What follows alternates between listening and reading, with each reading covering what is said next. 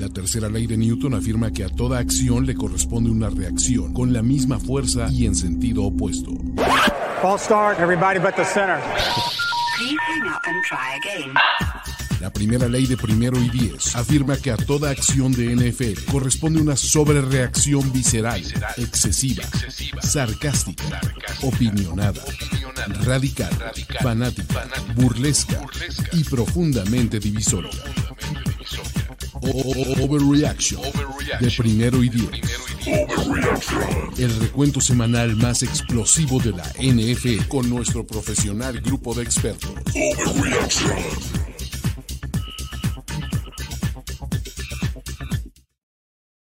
Hola, ¿qué tal amigos? Muy buenas tardes. Regresó Overreaction. Eh, desafortunadamente les tengo una mala noticia. Amigo Goros, ¿cómo estás?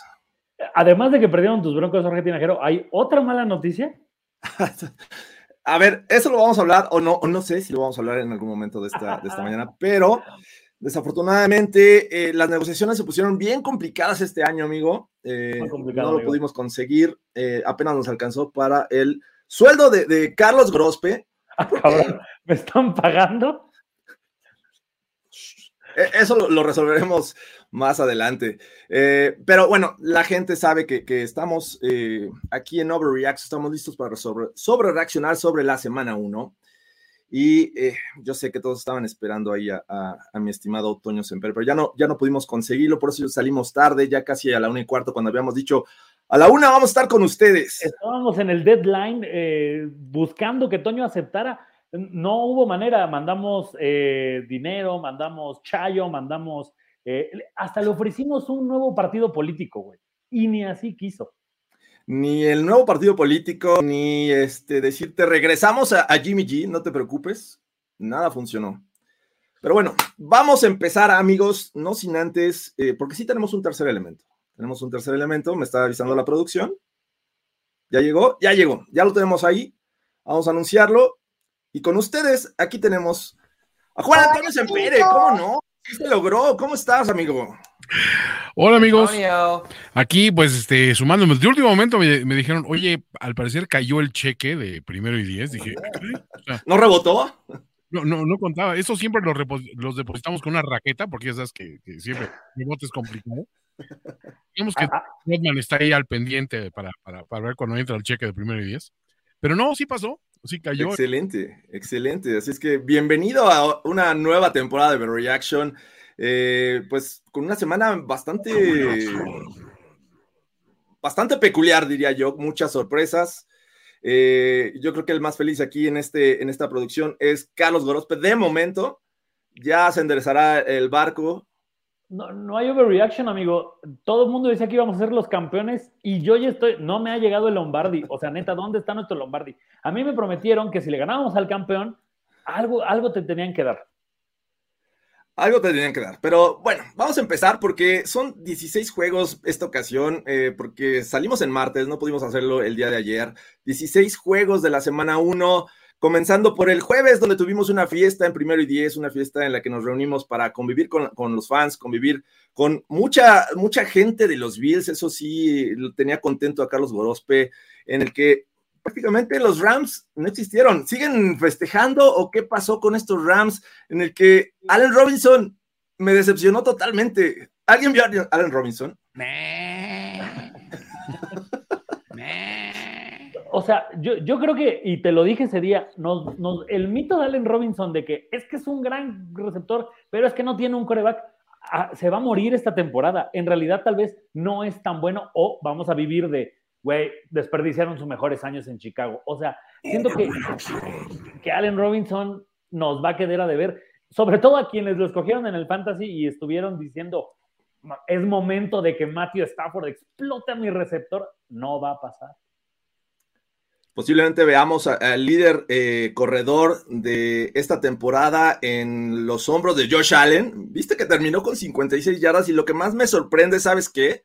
Es que ni siquiera hubo una jugada en la que estuviera diseñada para cargar el balón. Todo fueron los scrambles y de ahí consiguió 56 yardas Josh Allen. Eh, me parece que empiezan a ningunear a Stephon Dix. ¿Cómo viste, Toño, este juego? Un poquito preocupante si eres fan de los, este, de los Rams, porque primero que nada, eh, vimos mucha acción de Tyler Higby, o sea, del ala cerrada.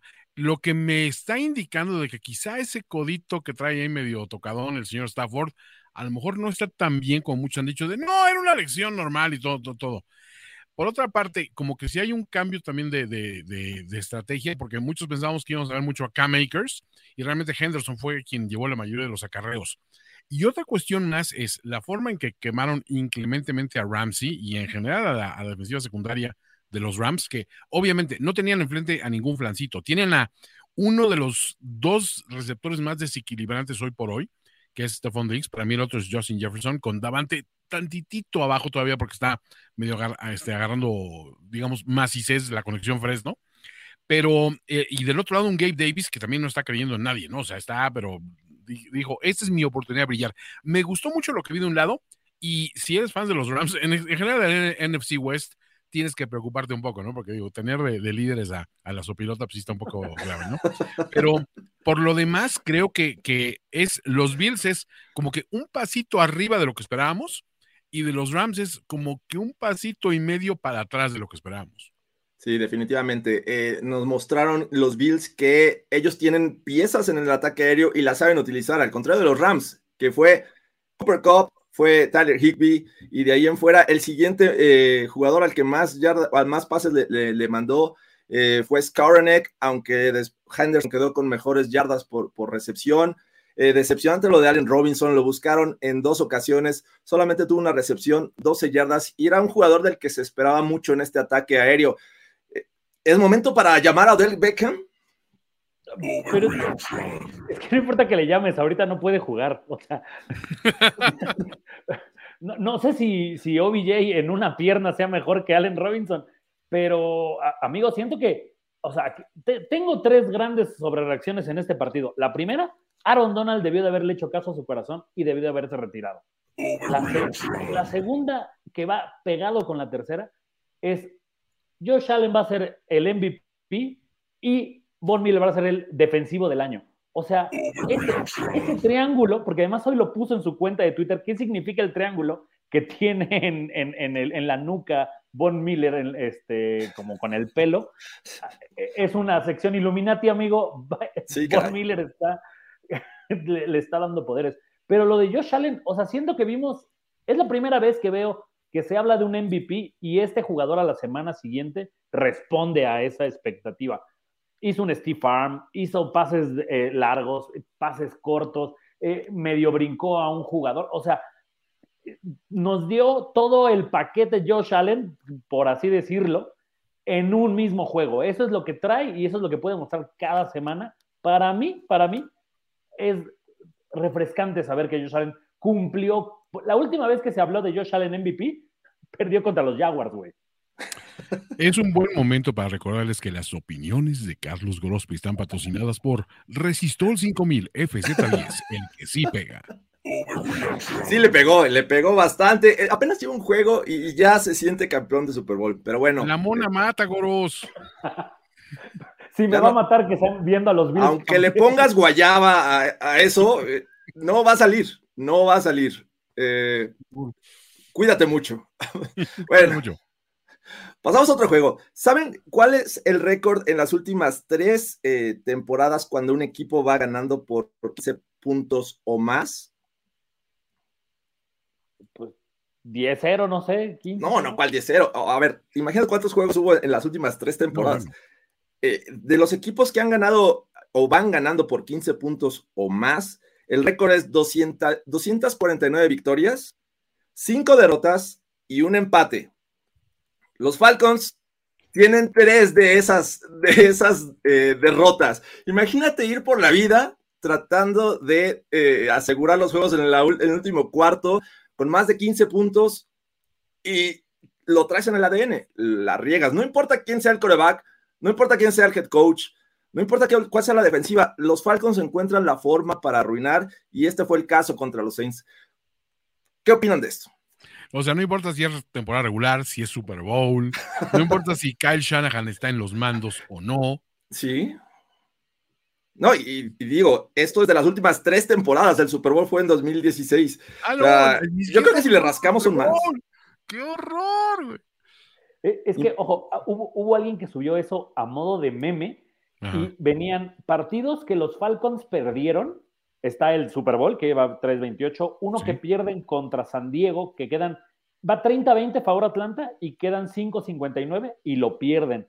Uno contra los Cowboys que van ganando 39-24 con 4-57 en el reloj y lo pierden. Ojo. O, obviamente también el de Nueva Orleans. Eh, infame lo de los Falcons. Contra los Cowboys, o sea, ojo.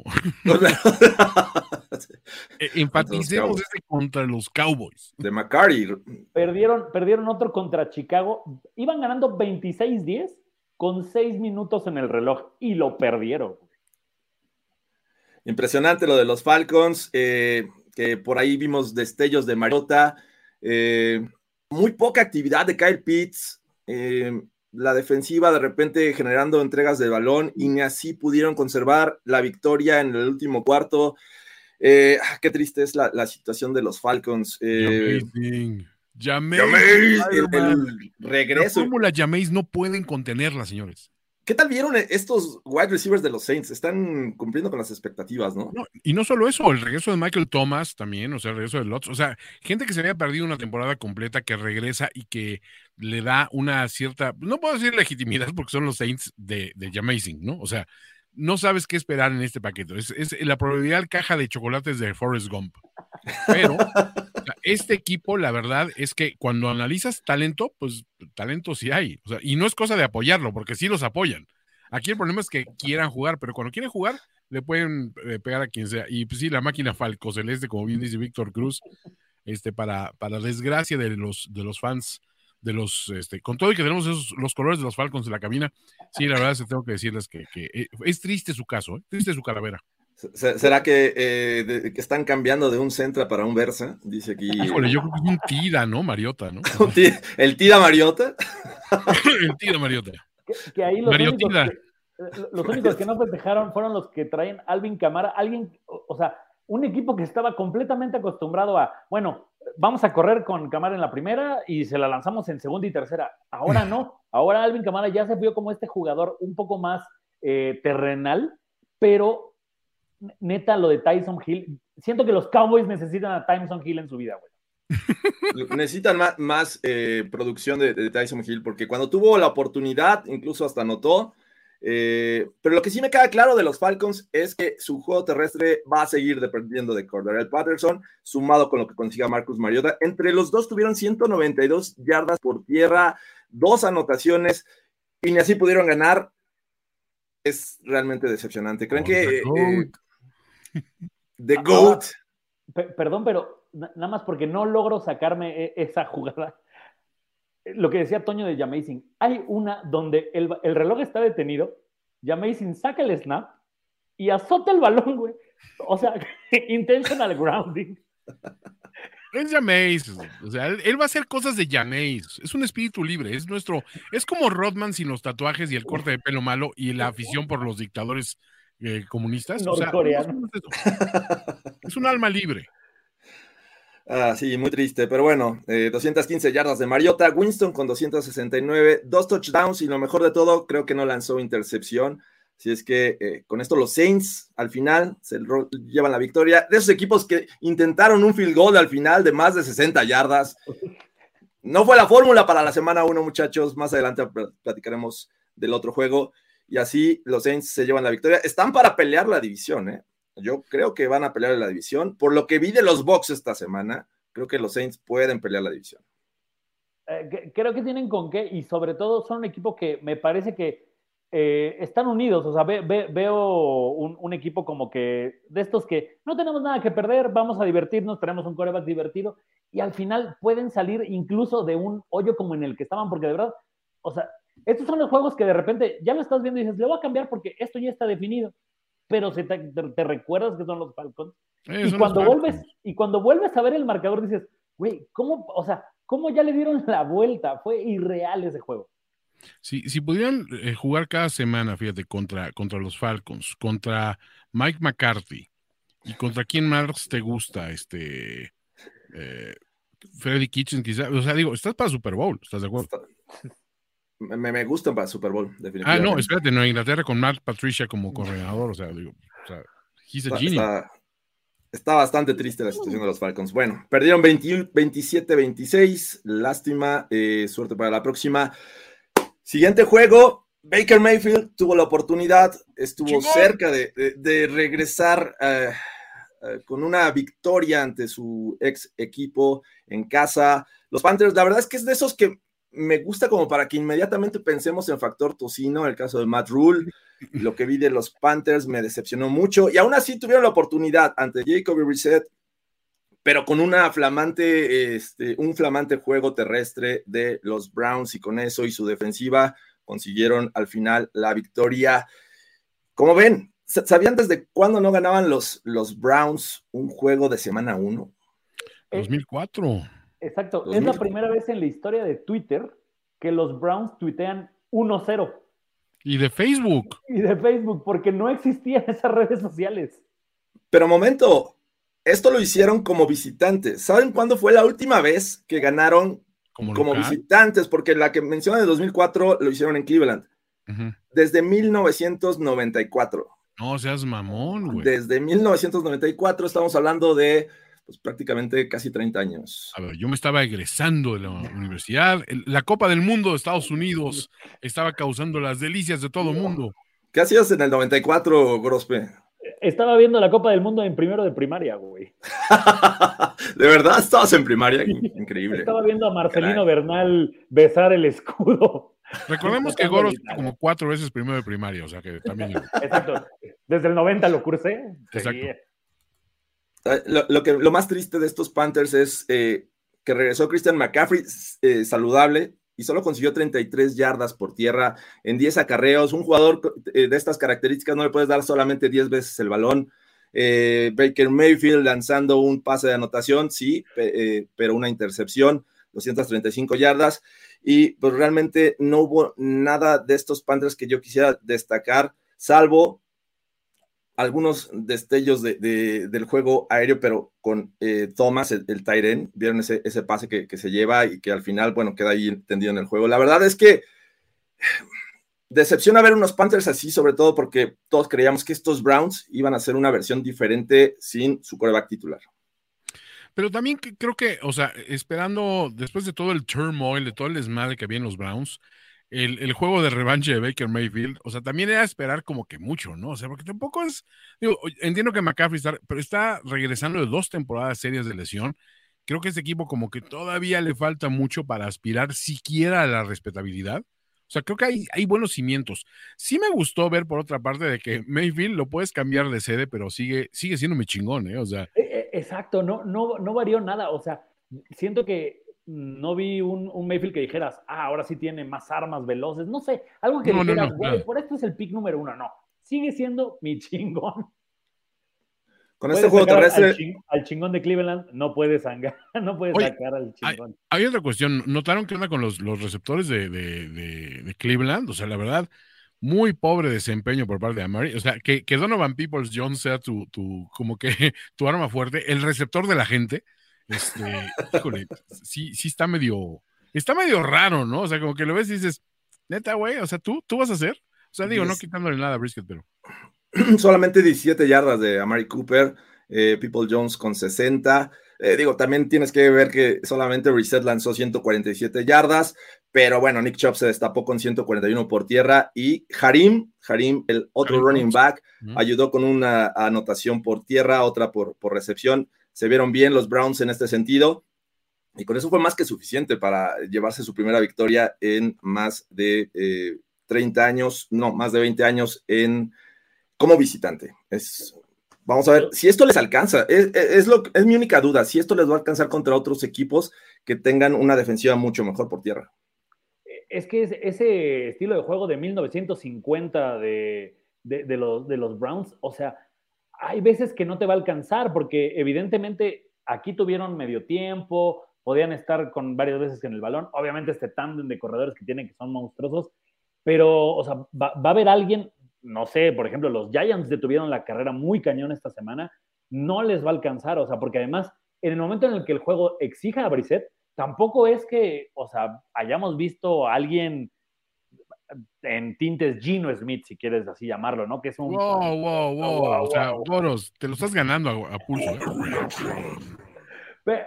Pero, sí sorprende ver que los Browns podrían llegar a esa semana 10 con todavía posibilidades de estar peleando muy de cerca esa división. O sea, no te digo que vayan con récord ganador, pero aunque me moleste muchísimo ver en el campo a Watson, creo que es un upgrade que van a tener a, semana 10 bastante increíble. Ahora, no sé cuánto esté el over y el under, Toño, de gente que va a ser madreada de visitante por traer esas playeras de dame un masaje. No sé si los viste. Oye, güey. Porque la mía no llegó en el correo, Goro. Ya ves que ahorita está, o sea, hay mucha carga de, trabajo para el sistema postal, pero, pero, güey, o sea, no, a ver, esas playeras sí, por favor, güey, o sea, no, o sea. Y entiendo que en Cleveland. Hasta yo tengo mis límites, güey. Creo, que aquí no las usaríamos, caray. Entiendo que en Cleveland habrá algunos rednecks que les pueda parecer chistoso. Pero cuando vas de visitante, va a haber equipos o, fans que de verdad, o sea, siento que vamos a tener varios videos de gente madreada en el estadio. Va a haber acuchillamientos en el estacionamiento, ¿estás de acuerdo? De acuerdo. Que, incluso si hubiera cuchillamientos en el estacionamiento, no sería lo más cabrón que ha pasado en un estacionamiento esta temporada. Oye, ¿qué tal lo de los Dolphins? el idiota que dejó su parrilla prendida. A ver, es lo más Miami, es lo más Florida Man que pudo haber sucedido en esa semana. Pero bueno, tocaremos el tema de los juegos de los Dolphins porque hay, hay mucho por desempacar. Hay mucho por desempacar, definitivamente. Y bueno, eh, los, Browns ganan con field goal al final, con Kate York, 58 yardas. Con eso llevan la primera victoria de la temporada. Y nos pasamos a un juego en el que estuvo triste, estuvo triste en muchos aspectos. Me parece que, que el mismo cielo lloró por falta de belleza en este encuentro, en el que Trey Lance lo vimos ahí cometer algunos errores, la gente ya está estresada, está pidiendo el regreso de Jimmy G a este juego. Un, juego que hay que decirlo, eh, los Niners parecía que iban bien, estaban controlando el juego, pero en la segunda mitad vimos un Justin Fields que, empezó a reaccionar, que empezó a, improvisar y que le salieron bien esa primera anotación. La verdad es que fue eh, muy buena, pero fue parte de la improvisación. Y de ahí los Niners se vinieron atrás. Toño, ¿qué está pasando? Híjole, sí fue un poco lamentable. O sea, yo, este, yo pronosticaba una victoria eh, no, no abrumadora, pero relativamente cómoda para, para los Niners, pues nada más basándote en lo que habías en el terreno de juego en, en, materia y en todo el hype que venía generándose, ¿no? Ahora, vimos primero la lesión de Elijah Mitchell, que obviamente son pésimas noticias. Sí. Segundo lugar, este, pues sí, la utilización de Divo terrestre este, siempre emociona, pero creo que ya se la saben un poco los, los coordinadores eh, defensivos de otros lados. Eh, es, es también aterrador como no hay un cambio de mentalidad eh, cuando pierdes un jugador preponderante a la ofensiva y ves que el quarterback del contrario cierra la primera mitad con 2.8 de rating y dices, a ver, espérate, es que la, solución es ir sobre él, precisamente, insistir sobre él. Creo que se perdió un poco esa presión. Sin embargo, los, los Bears estuvieron presionando a los, a los Niners generalmente con cuatro en 25% de las, de las, ocasiones y teniendo éxito. Hay un problema en la, en la parte interior de la línea ofensiva de los Niners, definitivamente, que también tiene que resolverse. O sea, es Trent Williams y cuatro vatos que pues ahí están, ¿no? O sea, creo que nadie levantó la, la, situación. Y también el hecho de que no haya estado Kittle, que es, es muy bueno bloqueando y, protegiendo, creo que eh, sí se sintió debilitado. Tiene que haber un replanteamiento. Creo que ahorita es muy pronto para decir, esas sí las ganaba, esas sí las ganaba Jimmy G. Pero digo, creo que siendo un poco pacientes y analizando la situación, lo que vi de Trey Lance, muchas cosas me gustaron, pero otras veces dije, oye, eh, supuestamente revolucionaste toda tu situación a la ofensiva para favorecer sus fortalezas. Explótalas en algún momento, ¿no? Estabas acostumbrado a que este equipo de Kyle Shanahan, eh, si se caía un running back, venía el otro y tenía el éxito, este, prácticamente era transparente, ¿no? Quién es a carrera el balón. No lo vimos en este juego, sobre todo pasado por el clima. Atención, es para los dos equipos, pero cuando tienes estas condiciones ya es mucho más complicado lanzar el balón, ¿no? Entonces, me parece que ahí es donde viene eh, el momento crítico para los Niners, vienen los errores, Trey Lance lanzando intercepciones, otra que se le caen también, me parece que también fue Jackson el que se le cae en lo profundo. Estos Niners ya no tuvieron la capacidad de reaccionar y, creo que también estamos reaccionando con el tema Jimmy G. Hay que darle tiempo, ¿no? O, no hay paciencia en San Francisco para darle un poco de tiempo a Trey Lance. Eh, eh, es que, a ver, o sea, más allá de, de esa duda que para mí, o sea, entiendo que el partido climáticamente era muy complicado y los Bears lo ganan porque pues incluso pintaron mal la línea del sideline, no sé si la vieron, ¿no? Pero, o sea, yo no me explico que un equipo como ese de, los Niners haya aceptado ese touchdown de Pettis.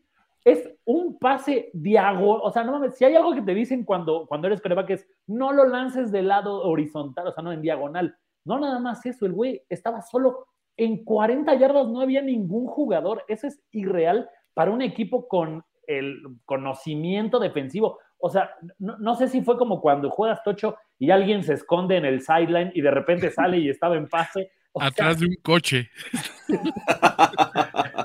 algo, o sea, o tirado en el piso, no sé, algo tuvo que haber pasado en esa jugada porque es irreal y, y para mí en ese momento cambia el partido. En ese momento, los Niners bien que mal estaban como en este juego de estoy jugando pinche, pero voy a ganar. Y de repente con ese pase cambió todo y Chicago dijo, o sea, te voy a ganar y además ya, o sea, ya estoy jugando mejor que tú. No, no siento que, que, Trey Lance sea el más culpable de esta derrota. ¿eh? No, de hecho no. Nunca subestimes el juego de venganza de Dante Pettis. O sea, Dante Pettis, e incluso ese eh, play action con el que anotaron con, con Sam Brown también, mm, prácticamente no había un safety atrás. Eh, es increíble cómo se comieron esto. Y los Niners comienzan con una sorprendente derrota que para muchos también les afectó en su, en su Survivor porque no esperábamos. Fue una de las sorpresas de la semana. Oye, de las cosas que me hicieron mucha gracia fue el castigo a, a, los equipos especiales. A Cairo Santos. cuando están secando el cabo así con su cosa. ¿Qué? No se puede, güey. Es así de. Vato, no seas mamón. Así, es que los Niners van a seguir aplicándola, ya se la saben. Va a estar, eh, vamos a ver cómo, cómo mejora esta situación para los Niners. Obviamente, la forma, la, la, situación climática puede cambiar y creo que hay que tener paciencia, ¿no? Porque además está un tema crítico e importante que me gustaría saber la opinión de Toño. Los Cowboys van a necesitar de coreback, tienen la, la situación de poderlo mandar a Dallas o quedarse con Jimmy G. ¿Cómo ves esto? Hay una situación de Jimmy G, tiene un no trade clause ahí en su contrato. Este, A menos que, él quiera. A menos que quiera, pero a ver, ¿qué situación, o sea, qué positivos tiene para Jimmy G el irse a Dallas fuera de poder ventilarse a todas las cheerleaders? O sea, o sea, pues creo que ya los pluses ya los tiene de alguna manera de un lado y del otro, pues, o sea, todos serían minuses, ¿no? Porque todo sería llegar a un equipo donde pues para empezar, no hay, no hay mucho más allá. O sea, Dak le sacaba agua a las piedras, pero, eh, o sea, no veo, no veo así algo que digas, la colección Jimmy G, CD Lamb. Eh, pues no, o sea, tampoco estoy así tan emocionado, ¿no? Yo, lo que siento ahí es que, eh, o sea, del lado de Jimmy G, él no tiene tanto que ganar en ninguna de las dos situaciones. Él lo que quiere, me imagino, es jugar y jugar titular. En Dallas, en cuanto Dak esté listo, va para la banca. Por supuesto. Aquí ya no es el futuro de la franquicia, pero evidentemente en algún momento va a poder jugar. Entonces, o sea, siento que ninguna de las dos situaciones le favorece a sus intereses. Lo veo más bien diciendo, me voy a aguantar aquí un año y por ahí Tom Brady se retira este año, por ahí, eh, no sé, Carson Wentz no la arma. O sea, ¿sabes? Creo que el Jimmy G no debería de moverse, salvo que de verdad le prometan, o sea, algo más de lo que tiene aquí en San Francisco, que dudo que lo tenga. Sí, no, no es un panorama muy halagador. O sea, digo, se ha manejado como una posibilidad, pero a ver, cada momento que hubo un problema con un coreback en cualquier equipo de la liga, ahí está la oportunidad, van a ir por Jimmy G. Nunca pasó nada, güey. bueno, pues vamos a, vamos a ver qué pasa. Los Niners pierden esta ocasión, un marcador de 19-10. Eh, y pasamos al siguiente juego. ¿Saben cuánto fue la última vez en que vimos dos eh, protagonistas del Super Bowl perder en la semana 1 al, siguiente año? Hmm. Mm, pregunta, pregunta, es una pregunta para la comida del día de hoy. O sea, los dos este, equipos. Los dos, los protagonistas del Super Bowl a la siguiente temporada perdieron en la semana 1. ¿Era 2013? Antes. 2013 seguramente fue Ravens y Niners, pero no, eh, esa no fue la última ocasión. No fue así, ya llegaron muy atrás cuando después del Tampa's Raiders, ahí en, ¿qué fue? Un poquito antes. Eh, fue justamente en 1999 cuando los Broncos y los Falcons perdieron la semana 1, ellos habían jugado el Super Bowl 33. Desde entonces no perdían los protagonistas del Super Bowl. Y esta ocasión, eh, otra de las sorpresas de la semana, porque los Pittsburgh Steelers con defensiva, una capacidad de conseguir el balón, de incluso pick six con, con Minka Fitzpatrick, hacerle la vida imposible a Joe Burrow, esa intercepción que se lleva a TJ Watt, impresionante. Con esto eh, fue suficiente para que no perdieran, obviamente con una actuación buena también de, de Fitzpatrick en equipos especiales, pero los Steelers van a Cincinnati, se llevan una victoria que nadie esperaba. ¿Cómo ven esto? A ver, a ver, se te olvidó el factor. Se llama True. Girl, you know it's true. Trubisky, con sus flamantes. Este es su equipo, señores. 194 yardas de Mitchell Trubisky, una no anotación. Lo puedes detener, o sea, True cuando Pero, está on fire, está on fire.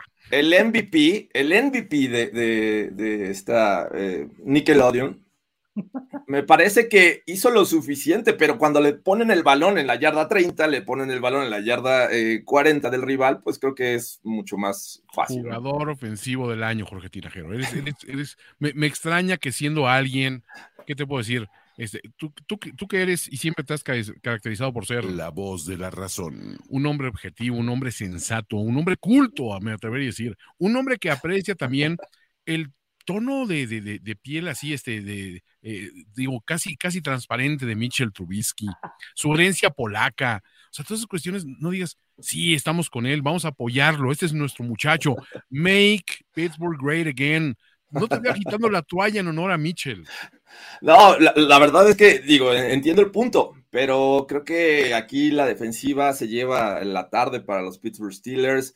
Eh, ojo, atención, no sé qué vaya a pasar sin, TJ Watt. Vamos a ver cuánto tiempo que va a estar fuera, o si es definitivamente todo el año, pero me parece que no es una, una situación sostenible para los Steelers. Me parece que es algo similar a lo que vivió Carlos Gorospe en la semana 1 de la temporada pasada, en donde ya todos veían a los Bills aplastando a estos Steelers y los Steelers tienen la forma de, de, de salir adelante. ¿Cómo ves, Goros? Ahora, nosotros perdimos con el gran Ben Roethlisberger. Los Bengals perdieron contra Trubisky, güey.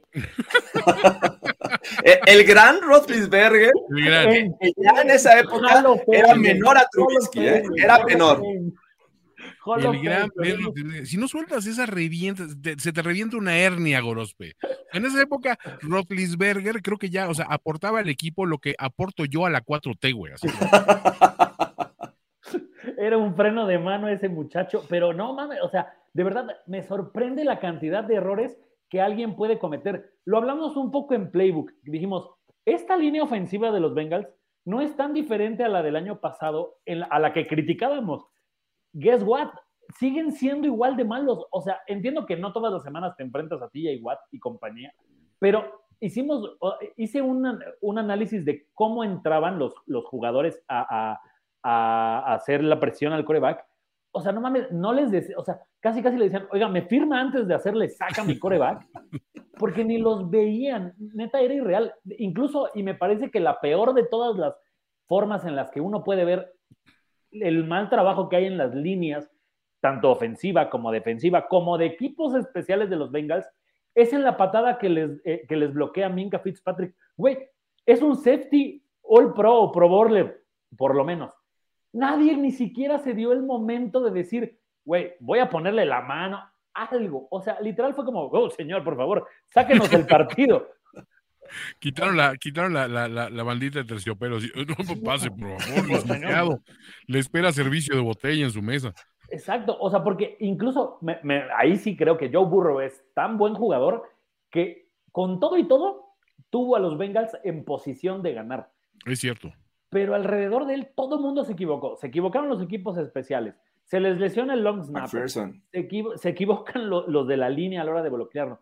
Y todavía su entrenador va y no tiene los tamaños para lanzar un pañuelo rojo y decir, güey, llamar Chase entró. Y peor aún, no sé si se dieron cuenta, cuando los Bengals patean al final del, del tiempo extra, lo hacen todavía con 18 segundos en el reloj de juego. Todavía podían quitarle 18 segundos a los Steelers y no darles la oportunidad. Entiendo que juegas para ganar, pero era obvio que faltando menos de un minuto, los únicos que podían ganar ese juego eran los Steelers, a menos de que una desgracia en, forma de Trubisky apareciera. Pero les diste la oportunidad y además les diste 18 segundos para que te patearan. O sea, neta, todo el mundo hizo lo posible para decirle, no, Joe Burrow, tú vas a perder tu primer juego esta temporada. No, y, aparte, Goros, con, con Najee Harris lesionándose, eh, obviamente la lesión de TJ Watt te tiene que preocupar, pero sí tienes que pensar en eso, en un juego divisional que realmente puede ser para cualquiera con un equipo que pues uno viene de un Super Bowl, entonces las expectativas están acá, cuando tu realidad a lo mejor como talento pues tiene que ser un poquito más moderada. Y en la peor, de las peores salidas que hemos visto a, a, Burrow, porque digo, responsable de cinco entregas de balón. O sea, eh, demasiadas cosas. T. Higgins sale lesionado también, estaba tocadón. O sea, muchos elementos en contra. Lo de, lo de, lo de McPherson también, o sea, fue, fue, o sea, brain fart tras brain fart. Eh, el, el, la patada al, al, poste también, ¿no? O sea, que digo, dice, ya, bueno, alguien tiene que ganar este juego, de menos que empaten. Un empate hubiera sido lo más, lo más, este, cómico para terminar de redondear esta, esta mañana, porque sí, todo el, todo el partido era como con música de Benny Hill, pero eh, a final de cuentas creo que, o sea, sí podemos decir que los Bengals tienen que decir, bueno, sí la cagamos por todos los medios posibles y aún así ve dónde estábamos. Y de los Pittsburgh, honestamente, creo que tuvieron que hacer lo que tenían que hacer y lo hicieron bien y no hay que quitarles absolutamente nada de mérito. Pero este juego va de la mano del jugador ofensivo del año, que es Mitchell Trubisky, Jorge. Yo, yo sí les quito un poco de mérito. Ojo, no solo eso, los Steelers para mí están potencialmente muy cerca de empezar una temporada donde todo el mundo decía que son una nalga. Están a punto de empezar 2-0, porque ahí vienen los Pats que a la ofensiva no traen nada, güey. Entonces, o sea, vamos a ver algo parecido a aquella temporada que inician 11-0. Y, no traían nada. No traen nada, ¿cómo pueden seguir ganando? Los Steelers son ese equipo, güey. Pero tú sí les quitas algo, George. Yo, yo sí les quito algo de mérito, sobre todo la ofensiva. O sea, me parece que eh, dependen de, de, lo que les entregue la defensiva, dependen de qué posición de campo se encuentren. Najee Harris estuvo con solamente 23 yardas en este juego. Claypool fue el líder en yardas terrestres del equipo. Eh, un... un saludo a Gustavo Ramírez. Este, bueno, todo depende, un minuto, ¿no? eh? Tremendo garañón ese muchacho. La ley de la relatividad, caray.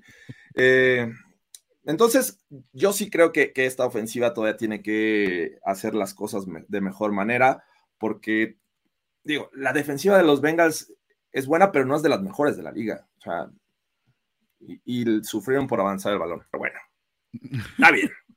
Vámonos al siguiente juego. Los, los, Steelers rescatan y se salvan del empate. Pudimos haber tenido dos, pero bueno. Eh, vámonos a Detroit. Los Lions, estrellas eh, esta temporada del show televisivo Hard Knocks, eh, donde nos ha emocionado tanto, sobre todo esta ofensiva.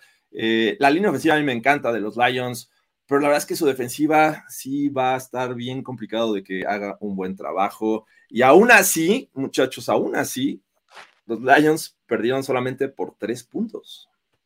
Estuvieron cerca de llevárselos, o sea, son, son, mi luchón Dan Campbell y sus muchachos venden cara a la derrota siempre.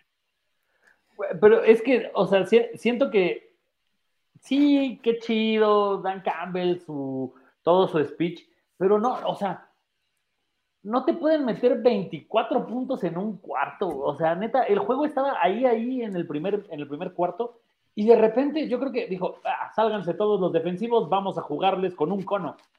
Es irreal que un equipo que viene, sobre todo me parece que estas son las cosas que no te deberían de pasar bajo ninguna circunstancia en la semana uno. Tuviste seis meses para preparar el juego y ya sabías contra quién ibas a jugar hace cuatro, cinco o tres meses. Y aún así, Jalen Horton, o sea, mames, parecía que era un juego colegial, no, había forma de detenerlo, lo veían pasar, eh, le echaban porras a AJ Brown, o sea, un, receptor que, AJ Brown me parece que es un gran receptor, pero en su primer juego con su nuevo equipo te hace lo que te hizo, nada más veías a los, a los jugadores de los Lions así como queriendo alcanzar a todo mundo, pero metiendo las manos y, haciendo eh, holdings. O sea, no sé, creo que, o sea, sí, muy bonito el tema de, del speech de Dan Campbell, pero los Eagles, o sea, creo que vamos a cantar muchas veces este himno esta temporada.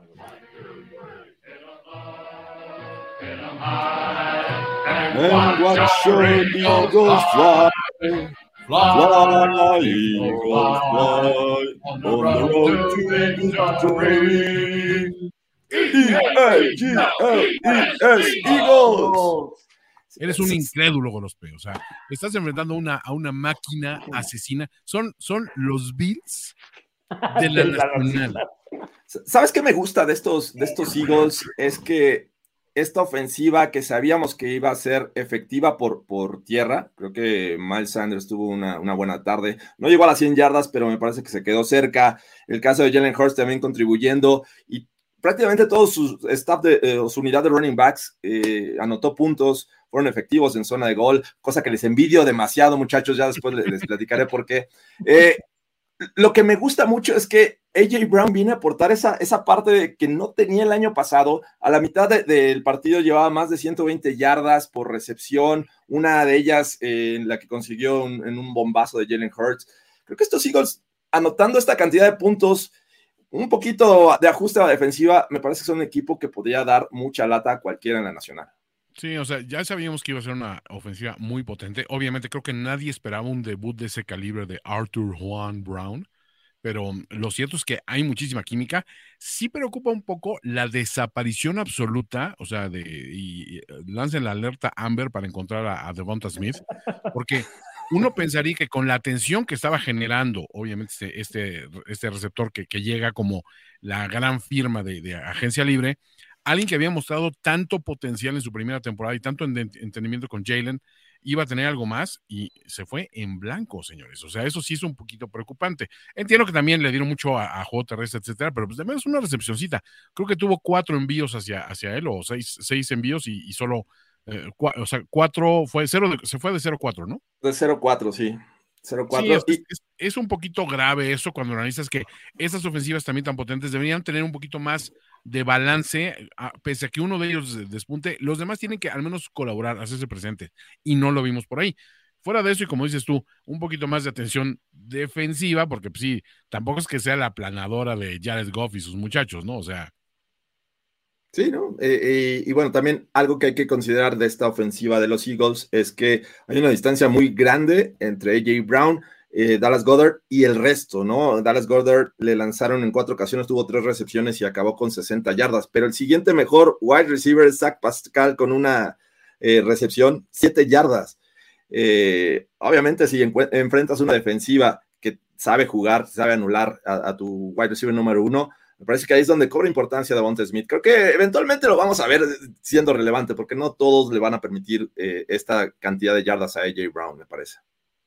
O sea, no, nada más eso. Creo que los Lions necesitan eh, mejorar en cuanto a los profundos. O sea, tienen varios partidos complicados. O sea, no nada más tienes que enfrentarte dos veces al año a Justin Jefferson, también lo tendrás que hacer contra Aaron Rodgers. O sea, creo que, este equipo, por muy luchón que sea, ya basta de estos juegos donde terminan perdiendo por pocos puntos después de ser vapuleados durante tres cuartos, ¿no? Porque siempre los Lions son así como que de repente regresan en el cuarto cuarto y dices, güey, no perdieron por tanto. Sí, pero en la narrativa es durante tres cuartos, el rival, pues, les hizo lo que quiso, güey, o sea.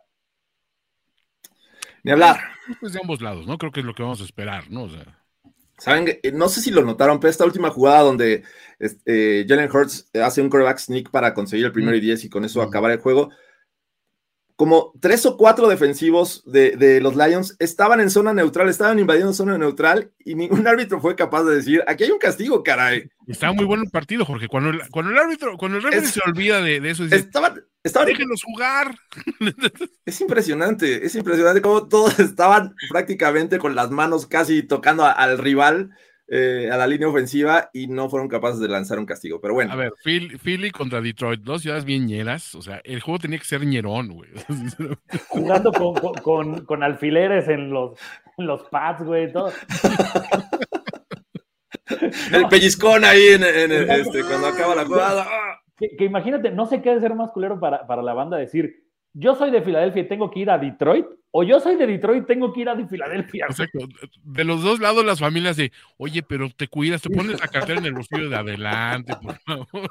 Sí está gacho. güey. Un juego de alto riesgo. Este, fueron eh, ahí la policía escoltando a, a las porras oficiales de los dos No equipos. aceptes bebidas abiertas. este, que te abran el refresco en la mesa.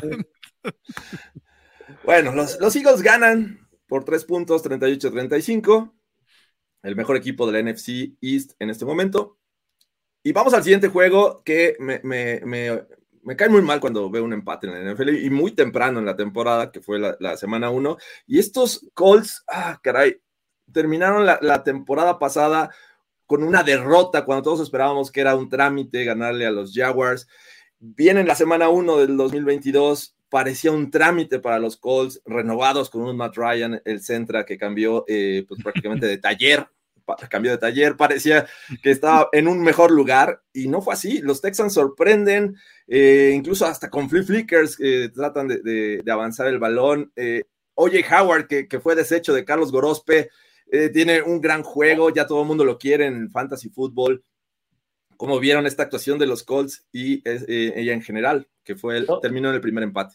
Toño, por favor, ponme el botón de reaction porque Jonathan Taylor es el nuevo Barry Sanders. Trae, o sea, es increíble que un jugador de ese tamaño tenga un equipo de, de- idiotas alrededor. La temporada pasada no se mete a playoffs. Aquel juego contra Buffalo de playoffs, Philip Rivers no es capaz de lanzar un pase bien eh, eh, en los minutos finales. O sea, es real que un güey como Jonathan Taylor haga tanto por un equipo y al final el equipo le dice, güey, vamos a empatar con los Texans. No, man, es de A ver, los sí. peores equipos de la liga. Digo, odio- odio- ¿sabes, Goros, que de las cosas que más me cuestan trabajo, aparte de decir cinco taquitos nomás, es este, es darte la razón. Pero en esta situación sí, o sea, siento que estás, estás en lo correcto. Siento que el Centra, o sea, lo traían de Uber y ahora lo traen de Didi. Pero pues, es el Centra, güey. O sea, vamos a ser honestos. O sea, digo, es, es el, el segundo quarterback, eh, encontré esa, esa este, estadística, en llegar más rápido a la marca de, de, de 60 mil yardas por aire. Y creo que es el último que te interesa saber que llegó esa marca, güey. Oye, ¿viste que Matt Ryan pasó de 60 mil yardas por aire? Entonces, "Ah, ok, ¿y? O sea, o sea, nadie estamos en, en la mención de, oye, pues está para Salón de la Fama, este, eh, ¿cuál será el legado de Matt Ryan? O sea, honestamente, el Centra es el Centra. O sea, mira, aparte, Goros se, se quedó tan, tan contento con, con que le haya dado yo, yo la razón que abandonó el programa, pero fue. sinceramente creo que sí, es, es una situación donde dices, siendo los Colts y que el equipo presuntamente de los peores de la liga te ponga las peras a 20 de esa manera, sí está bastante preocupante, ¿no? Le, le- le damos los santos óleos a, a Rodrigo Blankenship. A Rodrigo. que- que nos, an- no, nos anuncia la producción que lo acaban de. de- A Milhouse Blankenship. Y- Milhouse Blankenship. Re- Recuerdan que estábamos hablando de, de los Browns que rompieron esta racha de ganar en, en la semana 1. Los Colts ahora es el equipo que tiene mm, la racha más larga en cuestión de, de victorias en la semana 1. Ok. Eh, desde 2013 no gana un juego en la primera semana. Obviamente este lo empató, no es victoria, así es que continúa su, su, eh, racha negativa de estos Colts.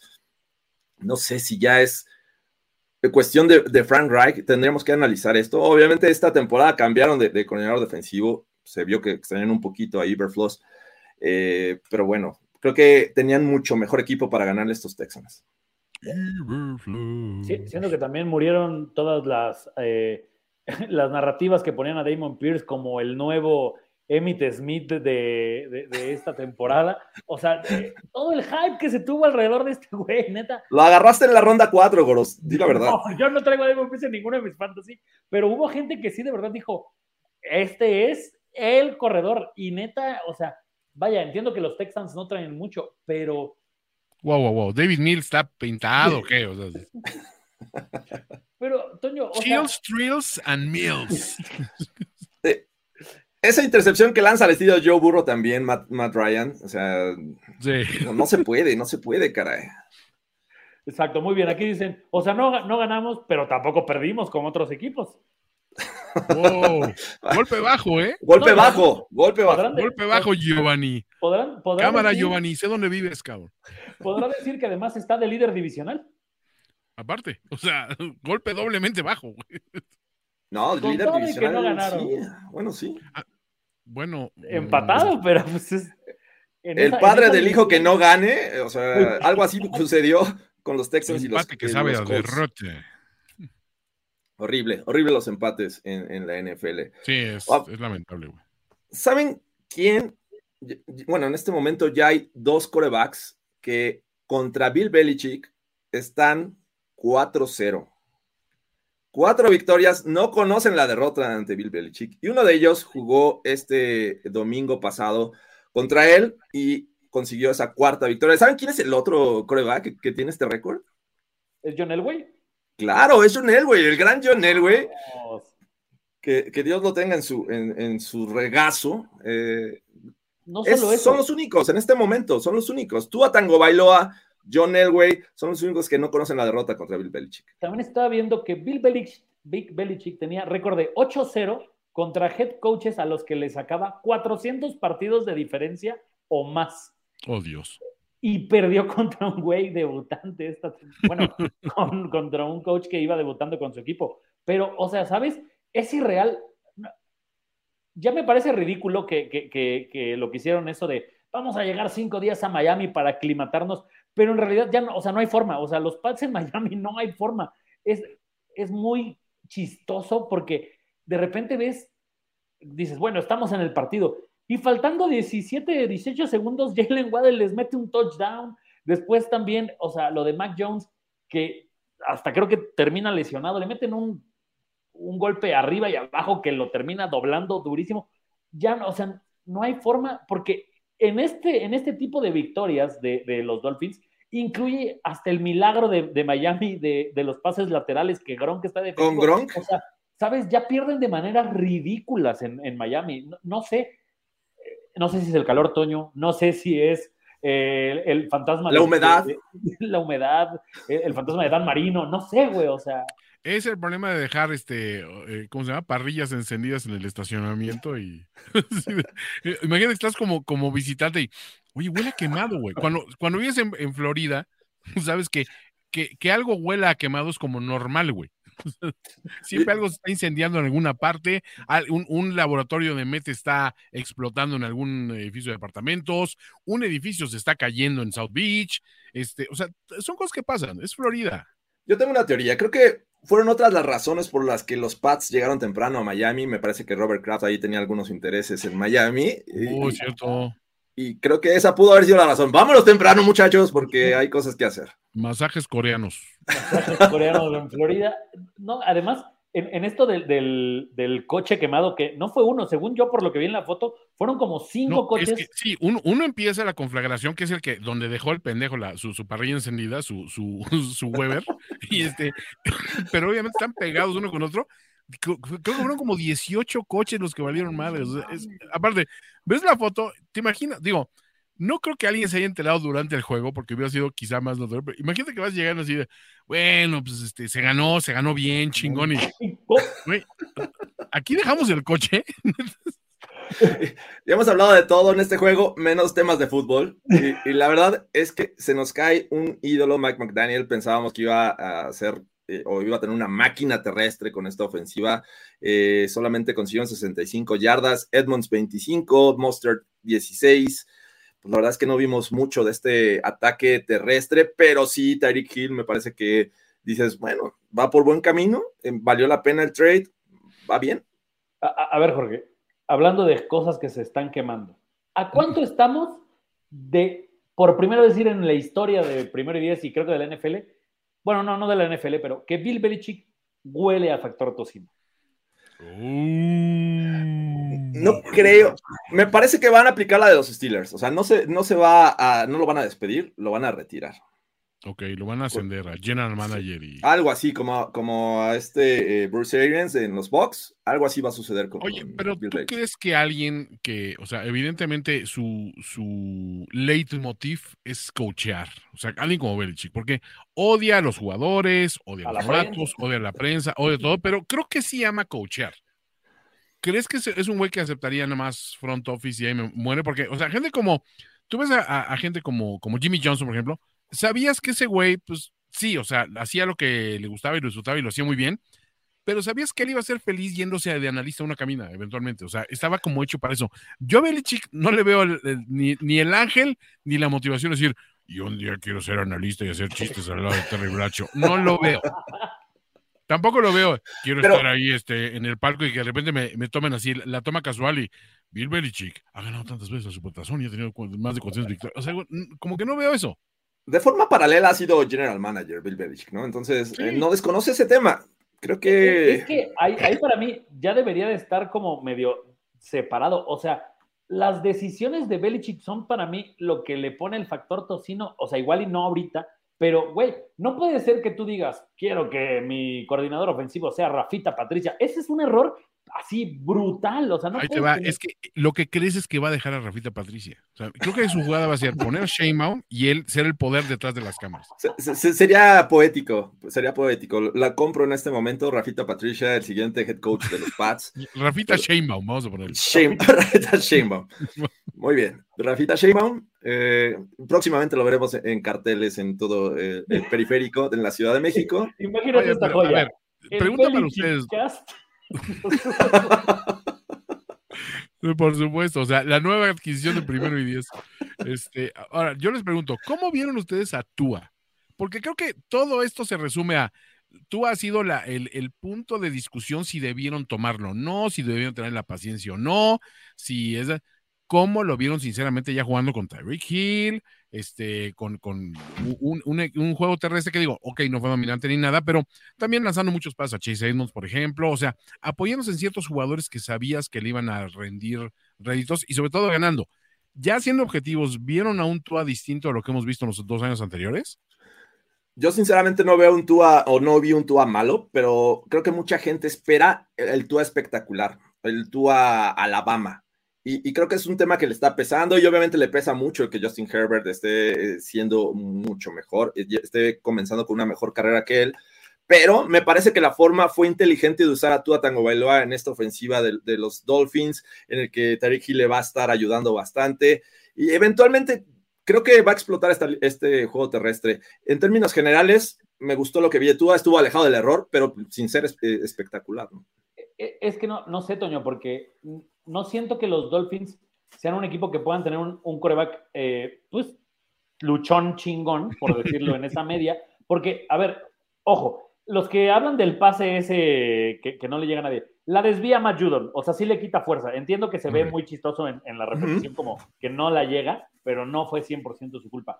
Pero en un partido contra un equipo que estaba jugando tan mal como los Pats a la defensiva, uno, siento que los corredores de Miami no ayudaron en absoluto a Tua. Y después, y ahí es donde me preocupa esta parte del coreback de los Dolphins, no explota a nivel, ah, pues no importa que mis corredores no lo estén armando, yo solito voy a meterles touchdown en cada serie, o tres puntos en cada serie. O sea, un marcador tan apretado. Hubo un momento en que los Pats dije, güey, no puede ser posible que después de lo mal que han jugado, están a un touchdown de meterse en el partido. Y eso mucho es porque Tua no destaca o no explota de la manera que los, que los Dolphins están esperando. O sea, mm, creo que, para tener un coreback así, pues mejor Kirk Cousins, este, Jared Goff, o sea, no sé. Siento que ya estamos muy metidos en el, güey, el próximo juego es donde Tua explota y a partir de ahí, eh, cuídense. O sea, pasan las temporadas y no llega el, el gran juego de Tua. Tengo una última pregunta para ustedes, pero es de trivia. A ver, Waddle es uno, un receptor de los Miami Dolphins, o dos, el ruido que hacen los pases largos de Tua Tagovailoa y que le puede costar el puesto al coordinador de social media de los Dolphins. Porque Estoy Waddle, Waddle, Waddle, Estoy tentado a la opción dos, pero me voy a quedar con la uno, Toño. Ay, pueden ser que las dos respuestas sean correctas. Exacto. Fun fact, en este momento Tua Bailoa tiene mejor porcentaje de, pases completos que eh, Patrick Mahomes. Oh. Pero no Vamos. como- Tyreek Hill dice, ya me, me libré de ese pinche lastre. Exacto. Tyreek Hill tiene razón, caray, puede ser, ¿eh? Pero bueno. Estaba yo jugando con un ancla en el tobillo. Ahora van a ver al Tyreek Hill de verdad. Vamos rápidamente al siguiente juego. ¿Qué pasó, Flaco? Eh, No puede haber hard pass en este. Debería de haber hard pass, ¿eh? Debería haber hard pass, porque cuando tenemos 16 juegos siempre nos encontramos con alguno de, esta, de estas características. Los Ravens con eh, un Lamar Jackson que con su brazo consigue tres pases de anotación. Duvernay también siendo eh, relevante. Rashad Bateman también llevándose su anotación. Pues prácticamente los Ravens tuvieron un, un día de campo, ¿no? Sí. Toño, que- quiero, quiero saber porque siento que, eh, no sé si viste la entrevista de, de Robert Sale donde dice, estoy apuntando todo lo que están diciendo de los Jets para que cuando le demos la vuelta a esto, puta, no manches, van a ver, van a ver, de los... o sea, siento que ya es como el, el, el speech del güey que siempre han buleado, así como, "Uy, dejen que me ponga mamado, güey, y van a ver, güey. Oiga. Me han robado tres elecciones, pero dejen que sea presidente. O sea, es más, tengo miedo que Robert Sale llegue a militarizar la NFL. momento. El día, el día que al fin empiece a brillar, y, ahora sí, cabrón, ya acabé de apuntar. Les va a caer el pelón de Brazzers, güey. Me, me están diciendo que por ahí este, van a sacar unos audios de Carlos Gorospe. Este, En, en la hora del jaguar. En la, en la En la hora del del jaguar. en la hora del búfalo. En la hora del búfalo. que- es irreal que, que, que tu, que, tu, que, tu discurso como entrenador sea, güey, van a ver, güey, porque yo confío en este equipo y cuando lo logremos, ahora sí van a ver. O sea, ¿qué amenaza tan ridícula es esa cuando en, en lo que estás viendo en el juego, los Ravens sin Lamar Jackson hubieran ganado por el mismo marcador? O sea, neta, no, no se tuvo que esforzar tanto. Sí es un gran pase el de Duvermail, o sea, y también ahí eh, siento que, que mantienen pues bastante bien a la, a la- a la ofensiva de los Jets, pero tampoco es que digas, Uta, en cuanto llegue Zach Wilson, ahora sí vamos a parir chayotes para frenar a los Jets. O sea, no, no sé, no sé si. no, no- sé si está maldito este equipo ya de plano. Lo, hemos sabido durante mucho tiempo, pero de verdad no hay un no hay una vuelta que digas, güey, ahí vienen los Jets. O sea, me está diciendo que lo mejor que les ha pasado a los Jets en los últimos 50 años es Mark Sánchez. O sea, Chais. Puede ser. lo único, el único momento incómodo de ese juego fue cuando DJ Reed eh, se llevó una intercepción sobre Lamar Jackson y lo abucharon, pero realmente al final del juego lo entrevistan y nadie, muchos o pocos conocían su situación. Su, su papá había fallecido justo antes del kickoff y, y el periodista ahí haciéndole la pregunta, oye, pero ¿por qué eh, hiciste esa efusiva este, celebración cuando ya el marcador está decidido? Y dice, no, es que acababa de fallecer mi papá y el, el- el periodista, no, lo siento, no sabía, lo siento. Se veía mal el, periodista al, al decirle. Se me hace que él también fue, pero bueno, eh, los Ravens se llevan una victoria, eh, pues 24-9, bastante cómoda. Vamos a ver qué pasa. Los Ahora, Jets. Última, última eh, eh, hot take en ese, en ese juego. Toño, ¿crees que Lamar está jugando para que le amplíen el contrato o para que otro equipo le pague lo que él cree que vale? A ver, eh, esa es, esa es una buena pregunta, güey. Yo siento que, que es más bien un... es, es su año de, de brillar, de vean de lo que se están perdiendo por no darme este, el, el respeto que merecen. Porque tampoco, a ver, este equipo no puedes decir que está armado para él. O sea, se ha ido armando sobre él porque creo que ni los mismos Ravens estaban, o sea, apostaron por él, pero tampoco han tenido los réditos, o sea, no han llegado a cobrar esa factura de, y ahí estamos en tres finales de conferencia, algo así, o sea, es, es complicado esta, esta situación. Siento que si, si siguen apoyándolo como, como está haciendo y se mantiene sano, por supuesto que tiene él, de repente un poder de negociación brutal, pero la situación, ¿dónde vas a encontrar un, escenario tan, tan, tan favorable como el que tienes ahorita? Porque ya vimos que él ahorita, por ejemplo, no necesita de un corredor dominante para, para controlar juegos. La defensiva con que esté arriba de, de, de, la. Bueno, arriba de lo que vimos el año pasado, que estaban firmando gente en el estacionamiento de, güey, o sea, tienes, tienes un uniforme, tienes un, ah, ya tienes el jersey, güey, vente. O sea, ya estás firmado, ¿no? Equípate.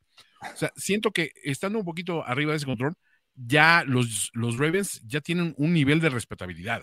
Y ahorita, pues, como bien dijo este Jorge, mencionó eh, las, las armas que estábamos pensando que pues iban a utilizar ante la ausencia de Marquis, pues le dieron resultados. Duvernay lo hizo bien, Rashad Bateman lo hizo bien. Creo que hay mucho potencial todavía de crecimiento y desarrollo. Y tienes a Andrews, o sea, como que tienes todo, ¿no?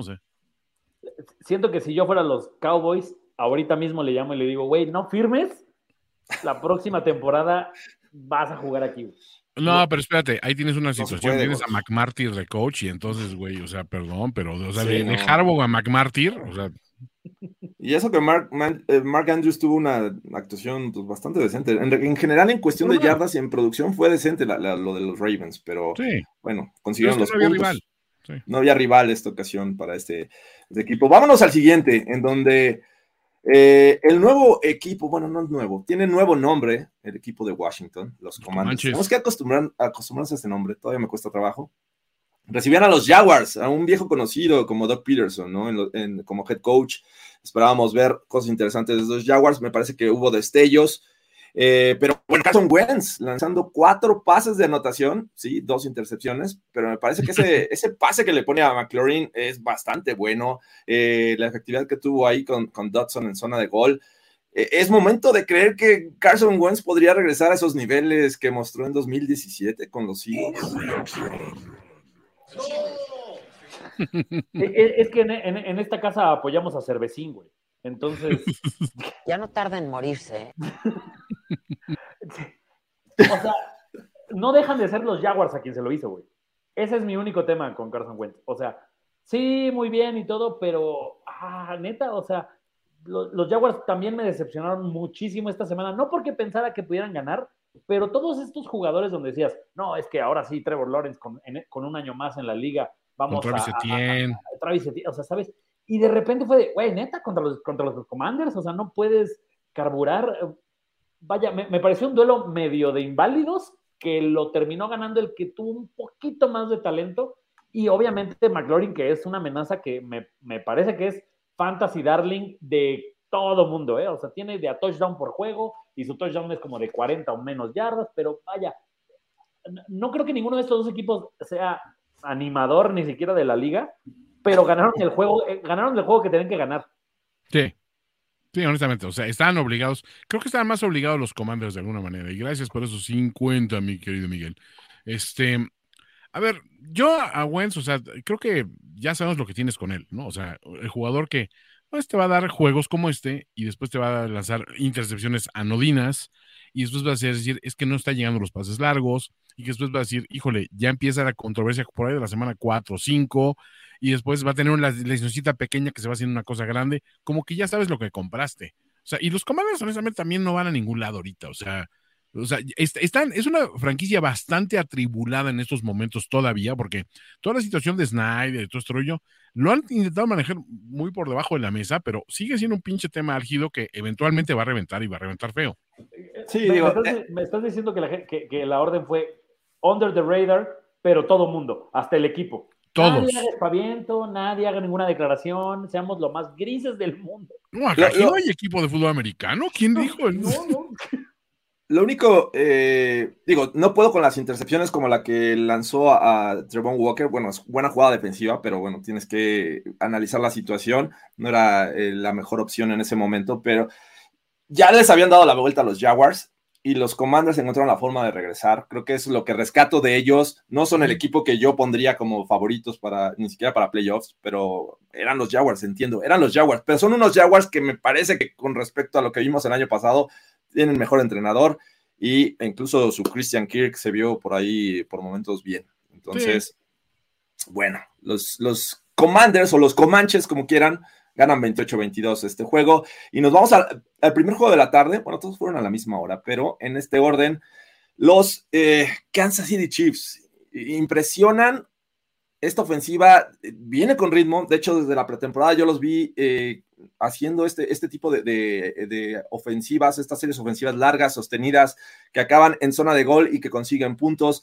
Eh, Patrick Mahomes se vio muy bien, más de 350, de hecho fueron 360 yardas, cinco pases de anotación. Eh, pero tengo un tema, la defensiva del Arizona la verdad es que no me, impone ningún respeto y e hicieron ver bien a Clyde Edwards. Ese, es mi tema con este, este equipo de los, Cardinals. Híjole, es que hay mucho que decir de los o sea, yo esperaba que metieran un poquito más las manos de entrada. O sea, pues, estás sano. O sea, entiendo la ausencia de DeAndre, pero tampoco puedes decir es que somos otro equipo completamente sin él. O sea, deberías tener un poco más de herramientas. Ok, ya no sé DeAndre, ya no está Christian Kirk, pero pues el equipo no se veía mal en papel. O sea, tienes a Conner, que bueno, pues ahí, o sea, creo que todos hicieron algo ya en tiempo basura, ¿no? Pero por otro lado, también hay que decir que los Chiefs sí salieron con una, un planteamiento muy de, güey, venimos a partir jetas, perdón, o sea, perdón, pero así va a ser, y esta hasta que se la aprendan, cabrón. Y, creo que también había que mandar un cierto mensaje de, pues perdimos a Tyreek Hill, y como dice Lucero, y, y... Y pudo haber sido bueno. Sí, o sea, puede ser, eh, como dicen, adición por subtracción, ¿no? A veces quitas un elemento y te das cuenta que lo que tienes le puedes sacar muchísimo más, más jugo y te quitaste de encima una persona que al final le cuenta su protagonismo y su ñeres, porque es bastante ñero Tyreek, pues creo que empañaba un poquito un ambiente que a lo mejor puede ser mucho más incluyente, o sea, y no me refiero a lo, a lo racial, eh, sino simplemente en el término de, de, todos tienen una participación y un spotlight y pues, hasta güeyes que estaban medio muertos volvieron a salir ahí, ¿no? Sí, Juju Smith Schuster, eh, casi 80 yardas en 6 recepciones. Eh, Valdés Cantling con 44, ellos que llegaron vía agencia libre. MBS, por favor, güey, o sea. Ahora vamos a hablar de los Giants para Miguel Gallegos. Todavía no llegamos a ese juego, pero sobre los Chips, siento que fue este statement de, güey, vamos a regresar en febrero a jugar a este estadio donde ya ganamos 44-21. O sea, e, es este, e, el, para mí es el jugador de la semana, este, este Mahomes. Por lo mismo, de repente es de, mira, a la banda con Kelsey, el pase pala que tanto les encanta que les haga en la zona de anotación. A Mecole Harman, güey, o sea.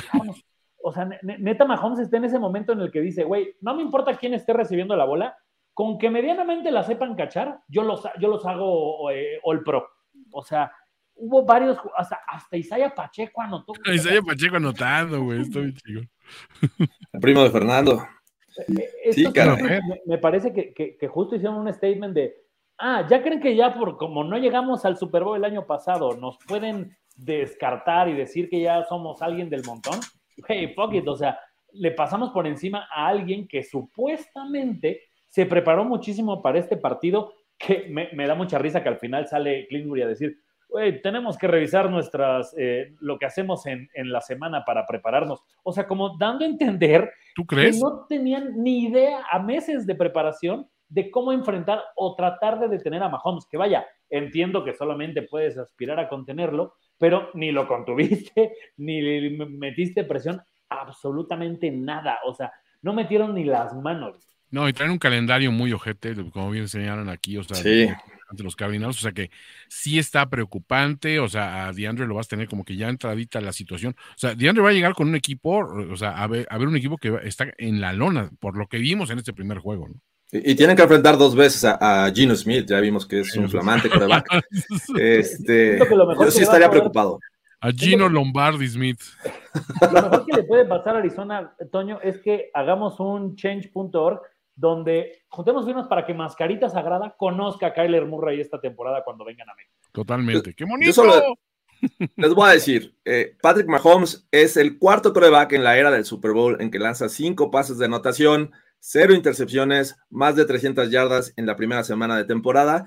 Los otros tres terminaron como MVP de la, de la temporada. Son Patrick Mahomes también.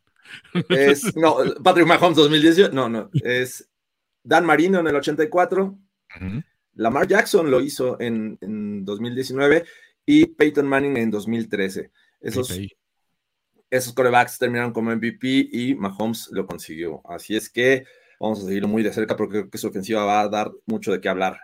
Vamos al, juego de la división oeste, un juego, una división que, oeste de la americana, una división que se nos ha vendido y les hemos dicho que va a ser la mejor de este 2022, en el que enfrentaron los Raiders a los Chargers en el SoFi Stadium. Eh, un Justin Herbert contra Derek Carr, un juego que al final de la temporada 2021 nos dejó buen sabor de boca y pensamos que iba a ser una versión similar, pero la verdad es que esta defensiva de los Chargers con Khalil Mack y, eso que todavía no tienen a, a JC Jackson va a ser muy, muy buena este año. ¿Cómo vieron este juego? Sí, salió en plan intratable este Khalil Mack, o sea, uno de los mejores debuts de, de, un jugador que este, con, con, con, equipo nuevo. Y creo que, o sea, sí tienes que sentirte un poquito tranquilo que con todo y perder a, a Keenan Allen y todo este rollo, viste que el equipo reparte muy bien el juego. O sea, o sea, todo mundo tuvo, tuvo accionar. Ahora, yo sí esperaba que este juego iba a ser un marcador mucho más abultado a lo mejor y también pensé que lo iban a poner como que fuera de distancia los Chargers antes, porque arrancaron muy bien. Y, como que los Raiders como que se iba cortando, o sea, les iba costando trabajo, y sin embargo se mantuvo todavía cerrado gracias al magnífico entendimiento que existe entre Derek Carr y Davante Adams. O sea, la conexión Fresno sí es algo de lo que vamos a estar hablando reiteradamente en, en esta temporada, y creo que se vio muy bien, ¿no? Pero a final de cuentas también vimos a un Justin Herbert mucho mejor. O sea, si de por sí venía muy bien, yo siento que este off-season todavía con, con, mayor trabajo en la movilidad y estas cuestiones, como que lo vimos dar un pasito todavía hacia adelante, ¿no? Creo que la confianza es donde vemos a Herbert mucho más eh, seguro de sí mismo a la hora de lanzar pases. Hay uno que para mí es de los mejores touchdowns de la semana, el que le lanza a Everett.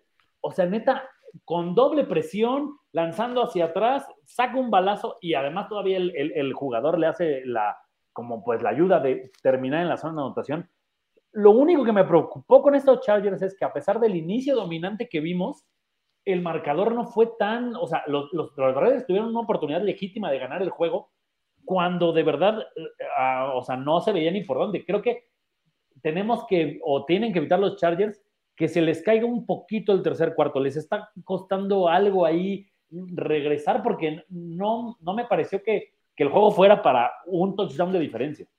También hay otra cuestión, o sea, el haber, el haberse curado el acné, eh, el acné ayuda mucho a que Justin Pubert haya recuperado todavía más confianza de la que ya tenía. Pubert. Lo van a odiar a, Justin Pubert porque pues no repartió eh, sus pases de anotación para las estrellas fantasy, Mike Williams, eh, Eckler por ahí, también a Keenan Allen, sino se lo mandó Carter, a Everett, a, a Horvat, esos fueron los que anotaron por estos Chargers. Pero bueno, en general creo que hacen, cumplen. Eh, Derek Carr se lleva sus, tres intercepciones. Eh, ninguna de ellas en tercera, no se preocupen, creo que va a ser este, es la parte positiva, es la parte positiva de Derek Carr, pero sí, creo que coincido, había incluso algunos que dudaban que esta conexión que tanto se nos ha vendido de, este, Davante Adams y Derek Carr fuera eh, productiva desde la semana uno y ya vimos que sí. Y a eso le sumas que, que Darren Waller también tuvo una actuación eh, bastante buena. Y por ahí Hunter no tuvo tanto, pero me parece que tienes toda esa opción de Hunter Renfro, ¿no? Que, que puede, eh, puede ayudar en esta ofensiva. Lástima de la línea ofensiva, pero también enfrentaron a Khalil Mack, a, Bosa. Creo que en general los Raiders van a, van a regresar, van a hacer un, buen trabajo esta temporada. Es que... Creo, que tienen lo necesario para, para ganar varios juegos, pero no en esa división. O sea, digo, salvo los juegos que tengamos que ver contra Denver, pero o sea, está muy dispar estos equipos que traen a Mahomes y a Herbert contra los que tienen a una línea ofensiva que no le dan el suficientemente tiempo a Derek Carr para poder desarrollar sus jugadas, porque incluso termina permeando un poco hasta en la cantidad del tiempo que tiene para lanzar Derek Carr. Y Demande sí es muy bueno, pero también necesita más de dos segundos para buscar la apertura. Vaya, creo que el, touchdown es, es, lo más como claro en este comentario es una jugada tan rápida que la logran ejecutar bien. Pero en jugadas donde necesita un poquito más de tiempo para desarrollarse, Derek Carr no tiene lo necesario de tiempo para poder sacar esa jugada. Además de que me pareció una locura, no sé si vieron el estadio, era completamente negro. O sea, es un fenómeno normal ahí en Los Ángeles. Es que en la Chofi sí es, el estadio de los visitantes de, toda la liga, Sí, y, contrario. Sí, Sí, definitivamente. Eh, y lo que a mí me, preocupa un poco del lado de los Raiders es que el pass rushing no fue nada efectivo. La verdad es que la línea ofensiva de los Chargers jugó muy bien. Ni eh, este, mi amigo Crosby, Maxi, ni Chandler Jones tuvieron ahí la capacidad para este, causarle problemas a Justin Herbert. Max.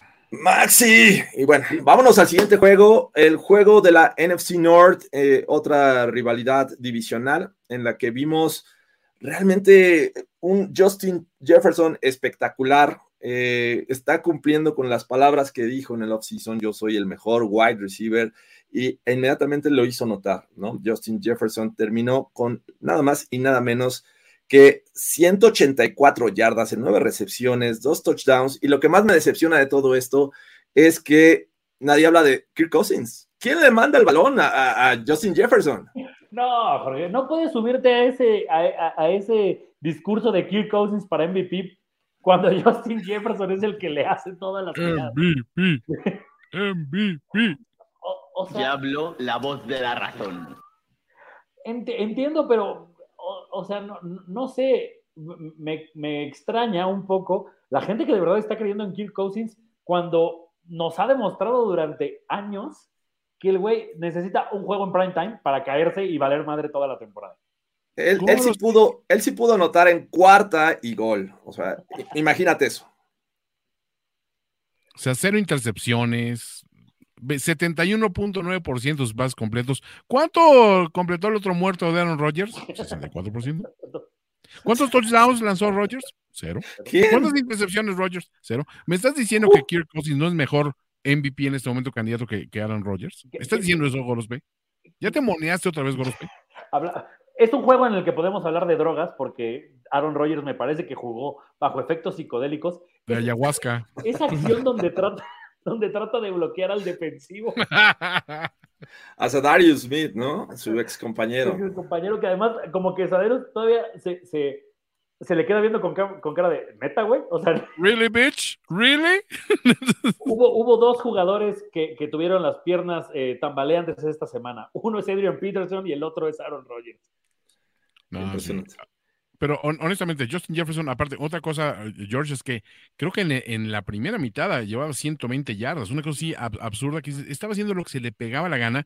En, en, hay un par de pases que recibe que no hay otro, otro, no hay un jugador defensivo de Green Bay, creo que en el mismo estadio.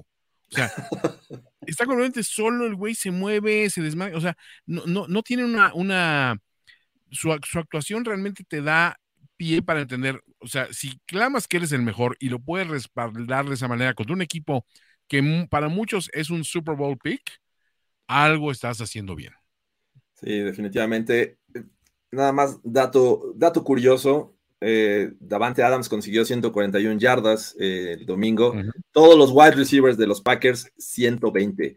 Eh, si es momento O de sea, Alan preocuparse. Lazard ¿no? no es la solución, es lo que estás diciendo ahorita. en este. Yo creo que cuando regrese, ¿cuántas pudo haber aportado eh, para este juego? ¿Unas 50? A ver, el líder receptor fue AJ Dillon. AJ Ahora, Dillon. El No- Tonayan, No sé cuánto, no- cu- cuánto le vaya a alcanzar a Rogers para mantenerse en esto de.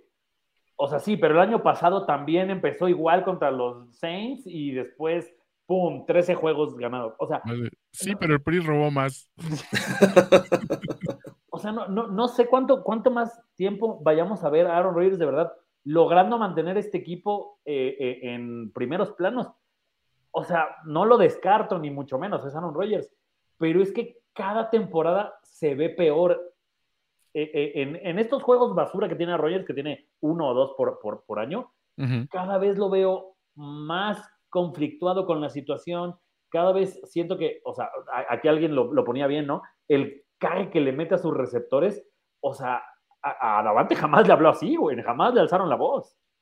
Davante era otra, otra, otro boleto para Aaron Rodgers. Sí, eh, yo quisiera creer, y por el bien de muchos fans de los Packers, que esto fue el primer juego que nos tiene acostumbrados como el del año pasado contra los Saints, que realmente desaparecieron.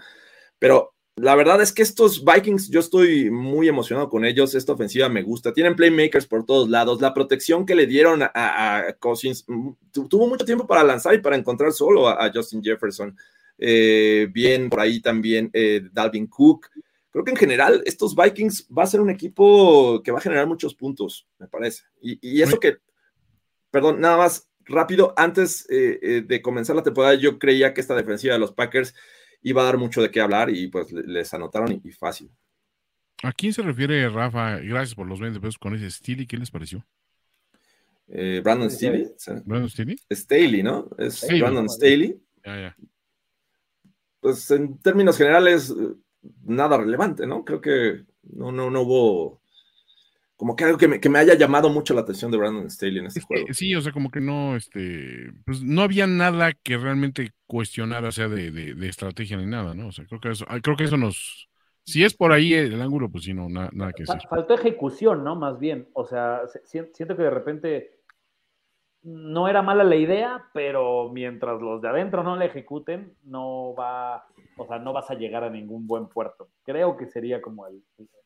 Atención con los Packers van contra los Bears, otro juego divisional, y ya vimos que no hay que descartar a estos Bears todavía. No, no, no, es, es mi pick de Super Bowl después de, Si fueron capaces de mejor. ganarle a mis Niners. le ganaron al mejor, entonces, pues digo, son ahora. Claro, no, se ponen ahí en el Power Ranking, ya subieron como 20 bien. posiciones. Yo los Pero pongo bueno. abajo de los Bills de Gorospe. Vámonos, nos quedan tres juegos. El siguiente, otra de las sorpresas, una de, la- de las que a muchos nos dejó sin jugar más Survivor, porque, Ay, bro, ¿Cómo te fue, hijo, ya odio a Mike Bravel, odio a Ryan Tannehill, a Mi Derrick gemelo, Henry mi gemelo te hizo perder tu, tu Survivor, Jorge. y sobre todo a Randy eh, Bullock, que es el que falla la, la patada. Pero ¿cómo vieron esta jugada en la que los Giants, en lugar de irse por el empate, dicen, vámonos por la conversión? Y era ganar o perder en esta jugada. Jugada de aguacates, señores. No me sorprende de Brian Dable porque así era en Buffalo. O sea, él, él era el que mandaba las jugadas en, en la ofensiva. Varias veces se la jugó en. en- en- Exacto, él es Brian Dable. Varias veces la jugó y, y- y trató de sacar el juego. O sea, vaya, en algunas le salía, en otras no. Pero tiene esos, como bien lo ponía la portada del New York Times, los tamaños de, de hacer este tipo de jugadas. Y que además creo que partiendo en lo que hemos dicho en otros equipos aquí, los Giants no tenían nada que perder. O sea, me parecía que conforme pasaba el tiempo decías, güey, neta, los Giants no están siendo vapuleados por los, por los este, Titans, que además quiero aquí un super overreaction porque siento que el rey ha muerto, Derek Henry ha muerto, ha comenzado eh, la, la era de Hilliard. O sea, qué tremendas nalgas le pusieron por lo menos en dos jugadas a Derek Henry, neta. Y, y defensivos medio X, ¿eh? O sea, no fue de que, ay, güey, Thibodeau, o no, no sé, alguien así como con más renombre. Pero hubo dos veces que chocó como queriendo saltar en la línea donde dijo, güey, soy Derek Henry, ahí les voy. Y pum, me lo regresaron, pero sabroso, güey. Pero, Te lo hocico ¿Qué auténtico. tal sacó un eh, para el chamacón, Toño? Sacó al chamacón, ¿eh? Qué regreso, señores. O sea, digo, tiene que estar contento. Aunque, diga, a ver, no quitándole nada a Sacón, pero la diferencia creo que empezó con el cague que le metió este, a, a- Daniel Jones. El Brian. Sí, la verdad es que sí. creo que- a, a ver, hay que alabar la, la actitud de los Giants. Hay que también considerar el factor emocional de, pues, fue en 9-11, etcétera, todo ese rollo. Pero sí, este, hay que decir que el caballero más cercano al gran maestro, o sea, El caballero más cercano al gran maestro. ahí, Ya, ¿cuál iba? ya está muerto, ¿Cuál? Toño. Ya estaba muerto. Walma regresó a la sala gemela tan solo para escribir su testamento. Sí, te quedas, ¿no? No, puedo creer que se le haya ido este juego a, a, a- a Bravel. O sea, entiendo que pues él no patea, pero de todas maneras hubo varios momentos en el partido donde decías, güey, neta, haz algo para detener a Saquon. O sea, era evidente que el juego no te lo iba a ganar Daniel Jones, te lo iba a ganar Saquon y se lo sacó Saquon Barkley. Phillips y Hilliard este, y Burks, eh, híjole, ¿cómo consideran que llenan ese vacío que dejan Julio y AJ Brown? Es, para mí empieza un poquito ahí la historia. Aunque no le quito nada a Tannehill, eh, güey. O sea, sinceramente, Tannehill en algún momento sí los llevó a.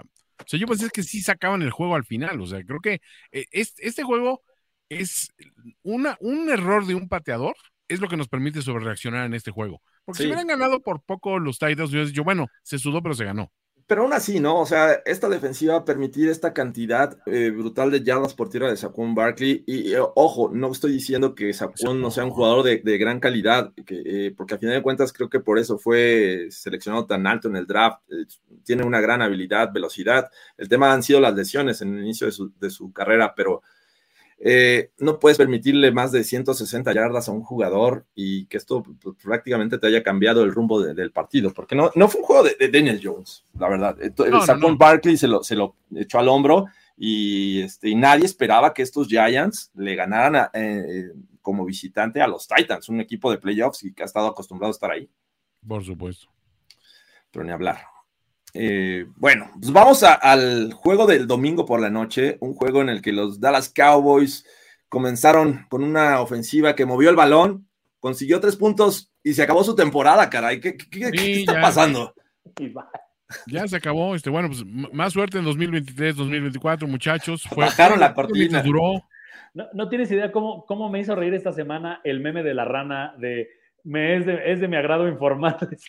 Que ha concluido uno de los, de los Cowboys. Lo ponen con el cuerpo de Terminator buscando a alguien que está escondido con la gorra de los Cowboys. Neta, la rana me hizo reír muchísimo, pero es que, o sea, no puedo entender que, que, que de, de, una semana antes donde decías, güey, los Cowboys tienen con qué. Este Ahora, ya, exacto, o sea, ya, no, el, el este sueño no les duró ni un cuarto, porque además a la defensiva me parece que se vieron bien, sinceramente mantuvieron a raya a Tom Brady, pero, o sea, ya, es el, ya entonces el, esos Dallas Cowboys son el equipo de Micah Parsons, a ver, mano de Dak. Ni, ni, tan a raya, ¿eh? O sea, hicieron ver, regresaron a la, a la, versión buena de Julio Jones, caray.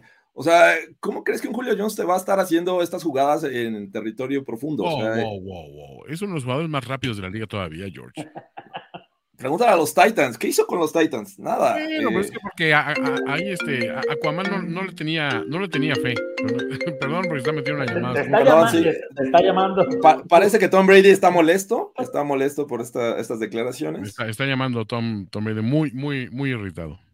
No, no puedo creer que, que, no le pudieras ganar a un coreback, digo, entiendo que es Brady, pero a un coreback que se presentó a tres días de que empezara la temporada, que estuvo en las Bahamas, o sea, ¿sabes? Mientras Dak Prescott levantaba pesas y tenía dobles sesiones de entrenamiento, Tom Brady estaba en las Bahamas, güey, echándose no sé cuántas caipiriñas o daiquiris, y aún así, o sea, con la mano en la cintura, les ganaron muy fácil, porque no solo fue a la defensiva, a, a la ofensiva, neta también, sí que Elliot acaba de morir, o sea, desde hace rato que sí. ya no es un, o sea, es más, si lo tienen en su liga fantasy y todavía creen que le pueden sacar algo de valor, esta es la semana para tirar. Así que na, nada de que no, es que ahora sin Dak es el momento de que sí que Elliot eh, despunte, porque eso ya lo vimos hace, hace dos temporadas y tampoco pasó. Definitivamente. Y a pesar de todo esto, creo que hubo momentos en que la defensiva de los Cowboys apretó, sobre todo cuando ya estaban en, su territorio, y causa de eso eh, obtuvieron solamente field goals, porque nada más vimos un touchdown de, de, los Bucks. Creo que ese es mi tema. No fueron los Bucks apabullantes.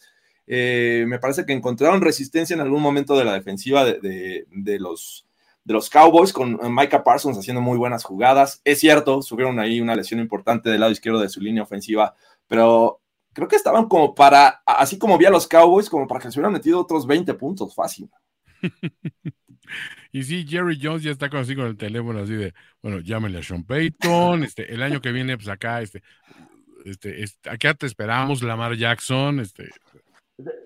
Porque, a, a, a ver, o sea, en, en, en, ese aspecto, ¿qué viene para los Cowboys? O sea, me parece que por ahí la narrativa ha sido, uno, que se quedan con Cooper Rush, que ya eso es entregar la temporada más que otra cosa, pero las opciones, de verdad, me encantaría ver a Ryan Fitzpatrick en ese equipo. Ver la Fitzmagic en Dallas. Resucitarlo. No, que regrese la Fitzmagic. Por favor. Porque decían que estaba entre Gardner Minshew, Cam Newton y Ryan Fitzpatrick, que eran las opciones que de verdad los Cowboys podían considerar. Ahora, de todas maneras, siento que tienes que traer a uno de esos tres para hacer el backup. O sea, a, a, a ver, a Minshew, a Fitzpatrick, Fitzpatrick, ¿y a quién más? Cam Newton. No, güey, tráete a Minshew y a Fitzpatrick, tráete a los dos, güey. Déjenle a Cooper Rush, güey. ¿Por qué lo quieren? No, no, o sea, maneras, divertido, ¿eh? un backup que creo que medianamente eh, pueda ayudar a, a, a, Cooper Rush. No saqué porque Cooper Rush no va a lanzar. Lo que no le puede pasar a los Cowboys es otra vez voltear a decir, imagínate que le hablas a, oye, Dinucci, ¿quieres volver a jugar con los Cowboys, güey? Digo, a, a pesar de, de este tema de, de- de la ofensiva de los, de los Cowboys que fue inoperante, realmente poco se pudo hacer ni por tierra ni por pase, porque CeeDee Lamb terminó con 29 yardas y ni siquiera fue el líder de- del equipo. No. Este, sí, sí preocupa mucho cuando estaba Dak Prescott. Ahora imagínate con Cooper Rush va a ser muy, muy complicado para los Cowboys. Definitivamente ya se acabó la temporada. Creo que es el, el primer equipo eliminado de, de- de la temporada 2022. Se hicieron eh, válidos los memes de que estaban eliminados, pero eh, eh, es que no puede, no puede ser posible que un equipo con ese talento, en cuanto a los nombres que tú estás leyendo, sea tan malo, güey. O sea, no, no sé si es lo, que, lo, lo mismo. O sea, Tony Pollard supuestamente era de, güey, no mames, ahí viene Tony Pollard y tenemos un súper cabrón. Y nada, o sea, y el que tú me digas, o sea, yo que traigo así de Lamb en el fantasy es como, güey, neta invertí un pick en ti y estoy haciendo la 0 RB y dije, ah, huevo, soy un genio, traigo a CD Lamb. O sea, no, no manches. Pues bueno, los Bucks comienzan con victoria, los Cowboys adiós a la temporada 2022, vamos a ver qué pasa. Y de este, cosas más agradables. No, yo creo que ya aquí terminamos porque ya llevamos mucho rato hablando de, en Overreaction, creo A que ver, ya el por último mí- juego- Por mí, de acuerdo, ¿eh? Yo, ¿Tú crees que yo quiero oír hablar de.? La sopilota, No, No, la sopil... Ah, maldita la sopilota. sopilota. no. Ah, ¿por qué hace eso? ¿Por qué hace eso? Comiencen con la puta pseudoescritora, pseudoinvestigadora, la sopilota. Esa idiota que no sabe ni escribir una frase sin faltas de ortografía. Terrible, pero, pero sabe ganar. La, la fiesta estaba puesta no para el equipo local, era para el equipo visitante, el, un juego de, de revancha, le podrán llamar así. Así es que Russell Wilson regresaba a Seattle, eh, encontró un ambiente hostil, sí, pero creo que eso no es razón como para creer que eh, por eso los Broncos perdieron. Gino Smith jugó bien, jugó bien Gino Smith, hay que decirlo. La defensiva tuvo sus momentos interesantes. Y muchos errores de los Broncos, muchos castigos, eh, ineficiencia en zona de gol. Sobre todo, ay, caray, esos, esos balones sueltos. La mentira más grande de la NFL, los Broncos, caray. ¿Cómo vieron el juego en términos generales? No, te queremos seguir escuchando a ti porque la gente ayer se quedó con ganas de verte en Mini Overreaction porque, o sea, no, no, no entiendo en qué momento los Broncos pasaron de ser el contendiente de la, de la- de- del oeste de la americana a las me reír de la liga, güey. Tampoco es para tanto, ¿eh? Pero Wow, bueno, wow, wow. Te, voy a, te voy a decir. Dos balones sueltos en la yarda uno. Sí, bueno, eh, son errores y no los debiste haber visto, pero eh, cuando pasa esto con, con Melvin Gordon, que suelta el balón, ya era una cuarta oportunidad, ¿no? Ya daba lo mismo, lo bueno que lo taclean, porque si no, bueno, se va, se escapa hasta la zona de anotación, pero eh, dices, ¿por qué no recurres a, a, a Javonte Williams? Es un tipo también con, con físico, rompe tacleadas, yo creo que una yarda no es problema para él y pasa esto eh, del tema de- del fumble donde le dan el, el golpe, sale eh, disparado hacia el frente y lo recuperan los Seahawks, pero también fue una, una muy eh, este, mala actuación en términos generales en cuestión de disciplina de los Broncos, ¿no? Sí.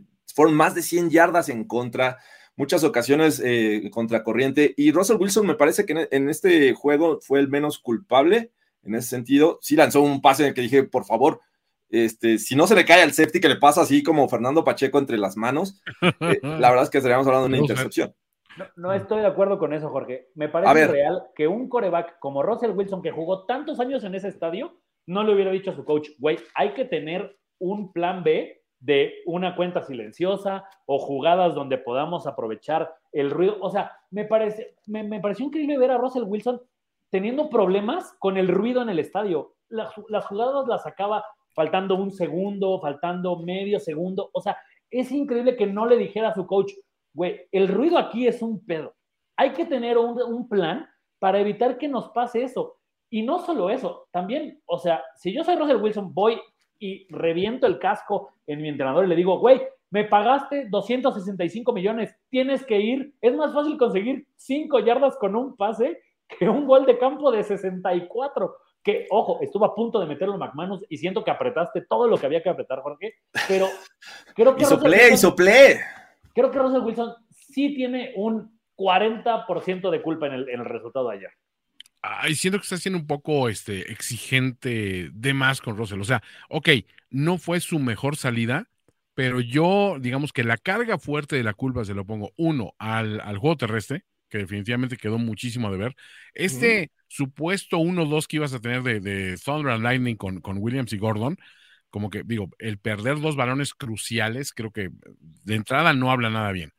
Por otro lado, el planteamiento este, ofensivo ante un equipo que trae a Gino fucking Smith, como que también es un Le poco. Gino Cook. O sea, digo, está, eh, o sea, da, en- en- digamos que banderitas, banderitas rojas así por todos lados, el, el decir, güey, nos está ganando Gino Smith en, en el tercer cuarto. No pasa nada, güey. No, espérate, vato. O sea, esto tenía que haberse resuelto de otra manera. Entiendo el aspecto emocional de los Seahawks eh, que, han sido tan ninguneados que todo mundo da, da- todo mundo da para últimos en su división y, diciendo tenemos con qué, que pierden a jugadores clave de ambos lados, porque perdieron, de un lado perdieron a Bobby Wagner, del otro lado pierden a, a, a Russell. O sea, creo que las expectativas era cero para ellos, pero es un escenario, si te fijas, muy similar, sobre todo al, al tocar el tema de la indisciplina, a lo que le pasó a los, a los, este, a los Niners contra los Bears. O sea, equipos a los que supuestamente les tenías que ganar con cierta holgura y en parte tú empezaste a, a generar los problemas para ponerte en aprietos innecesarios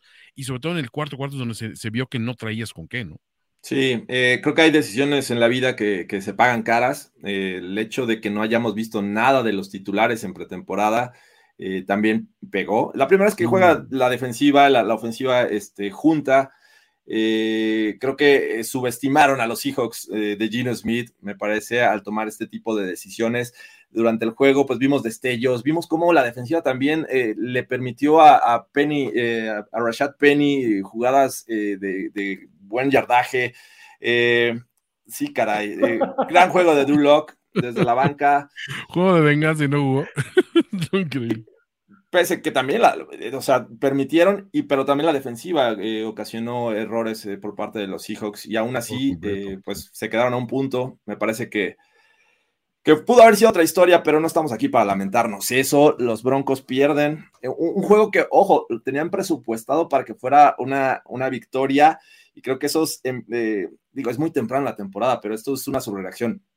Se les puede complicar mucho eh, el resto de la temporada. En el, en el overreaction de la semana 18 te diremos, güey, ¿te acuerdas ese juego que pierden en Seattle?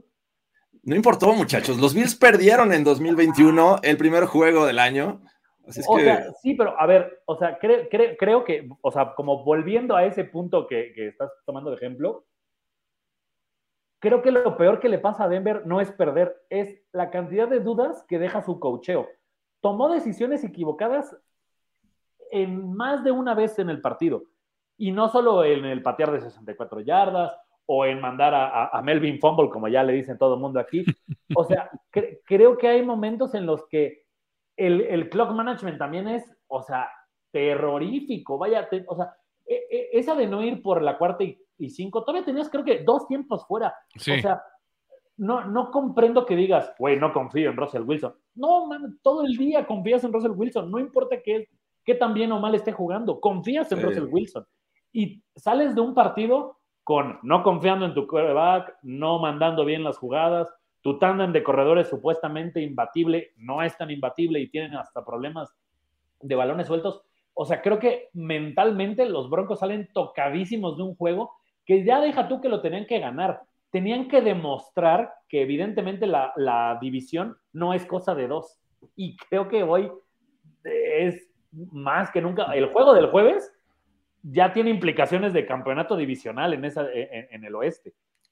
Hay un buen punto. O sea, analizando esa división, tomas en cuenta que la derrota de los Raiders los hace ver todavía muy superiores a los Broncos contra la derrota de, de- de los Broncos. O sea, que dices, bueno, cayeron contra un equipo que viene armadísimo, que jugó a todo y aparte, pues se luchó hasta el último momento.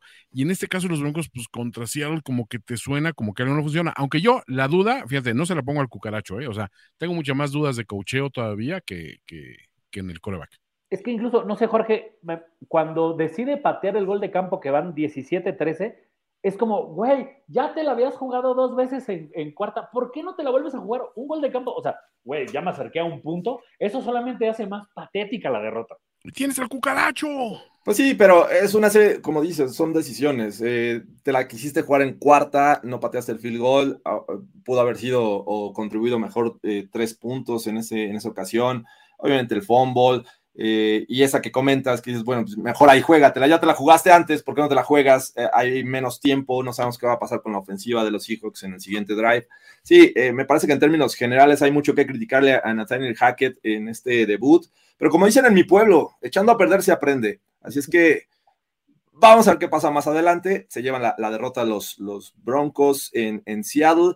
No se pudo eh, concretar esta victoria de, de, Russell Wilson, que me parece que de haberla conseguido, no estoy seguro, pero creo que habría ya derrotado a todos los equipos eh, de la NFL. Ok. Entonces. Eh, no está ni el chaquet, le quedó a ver.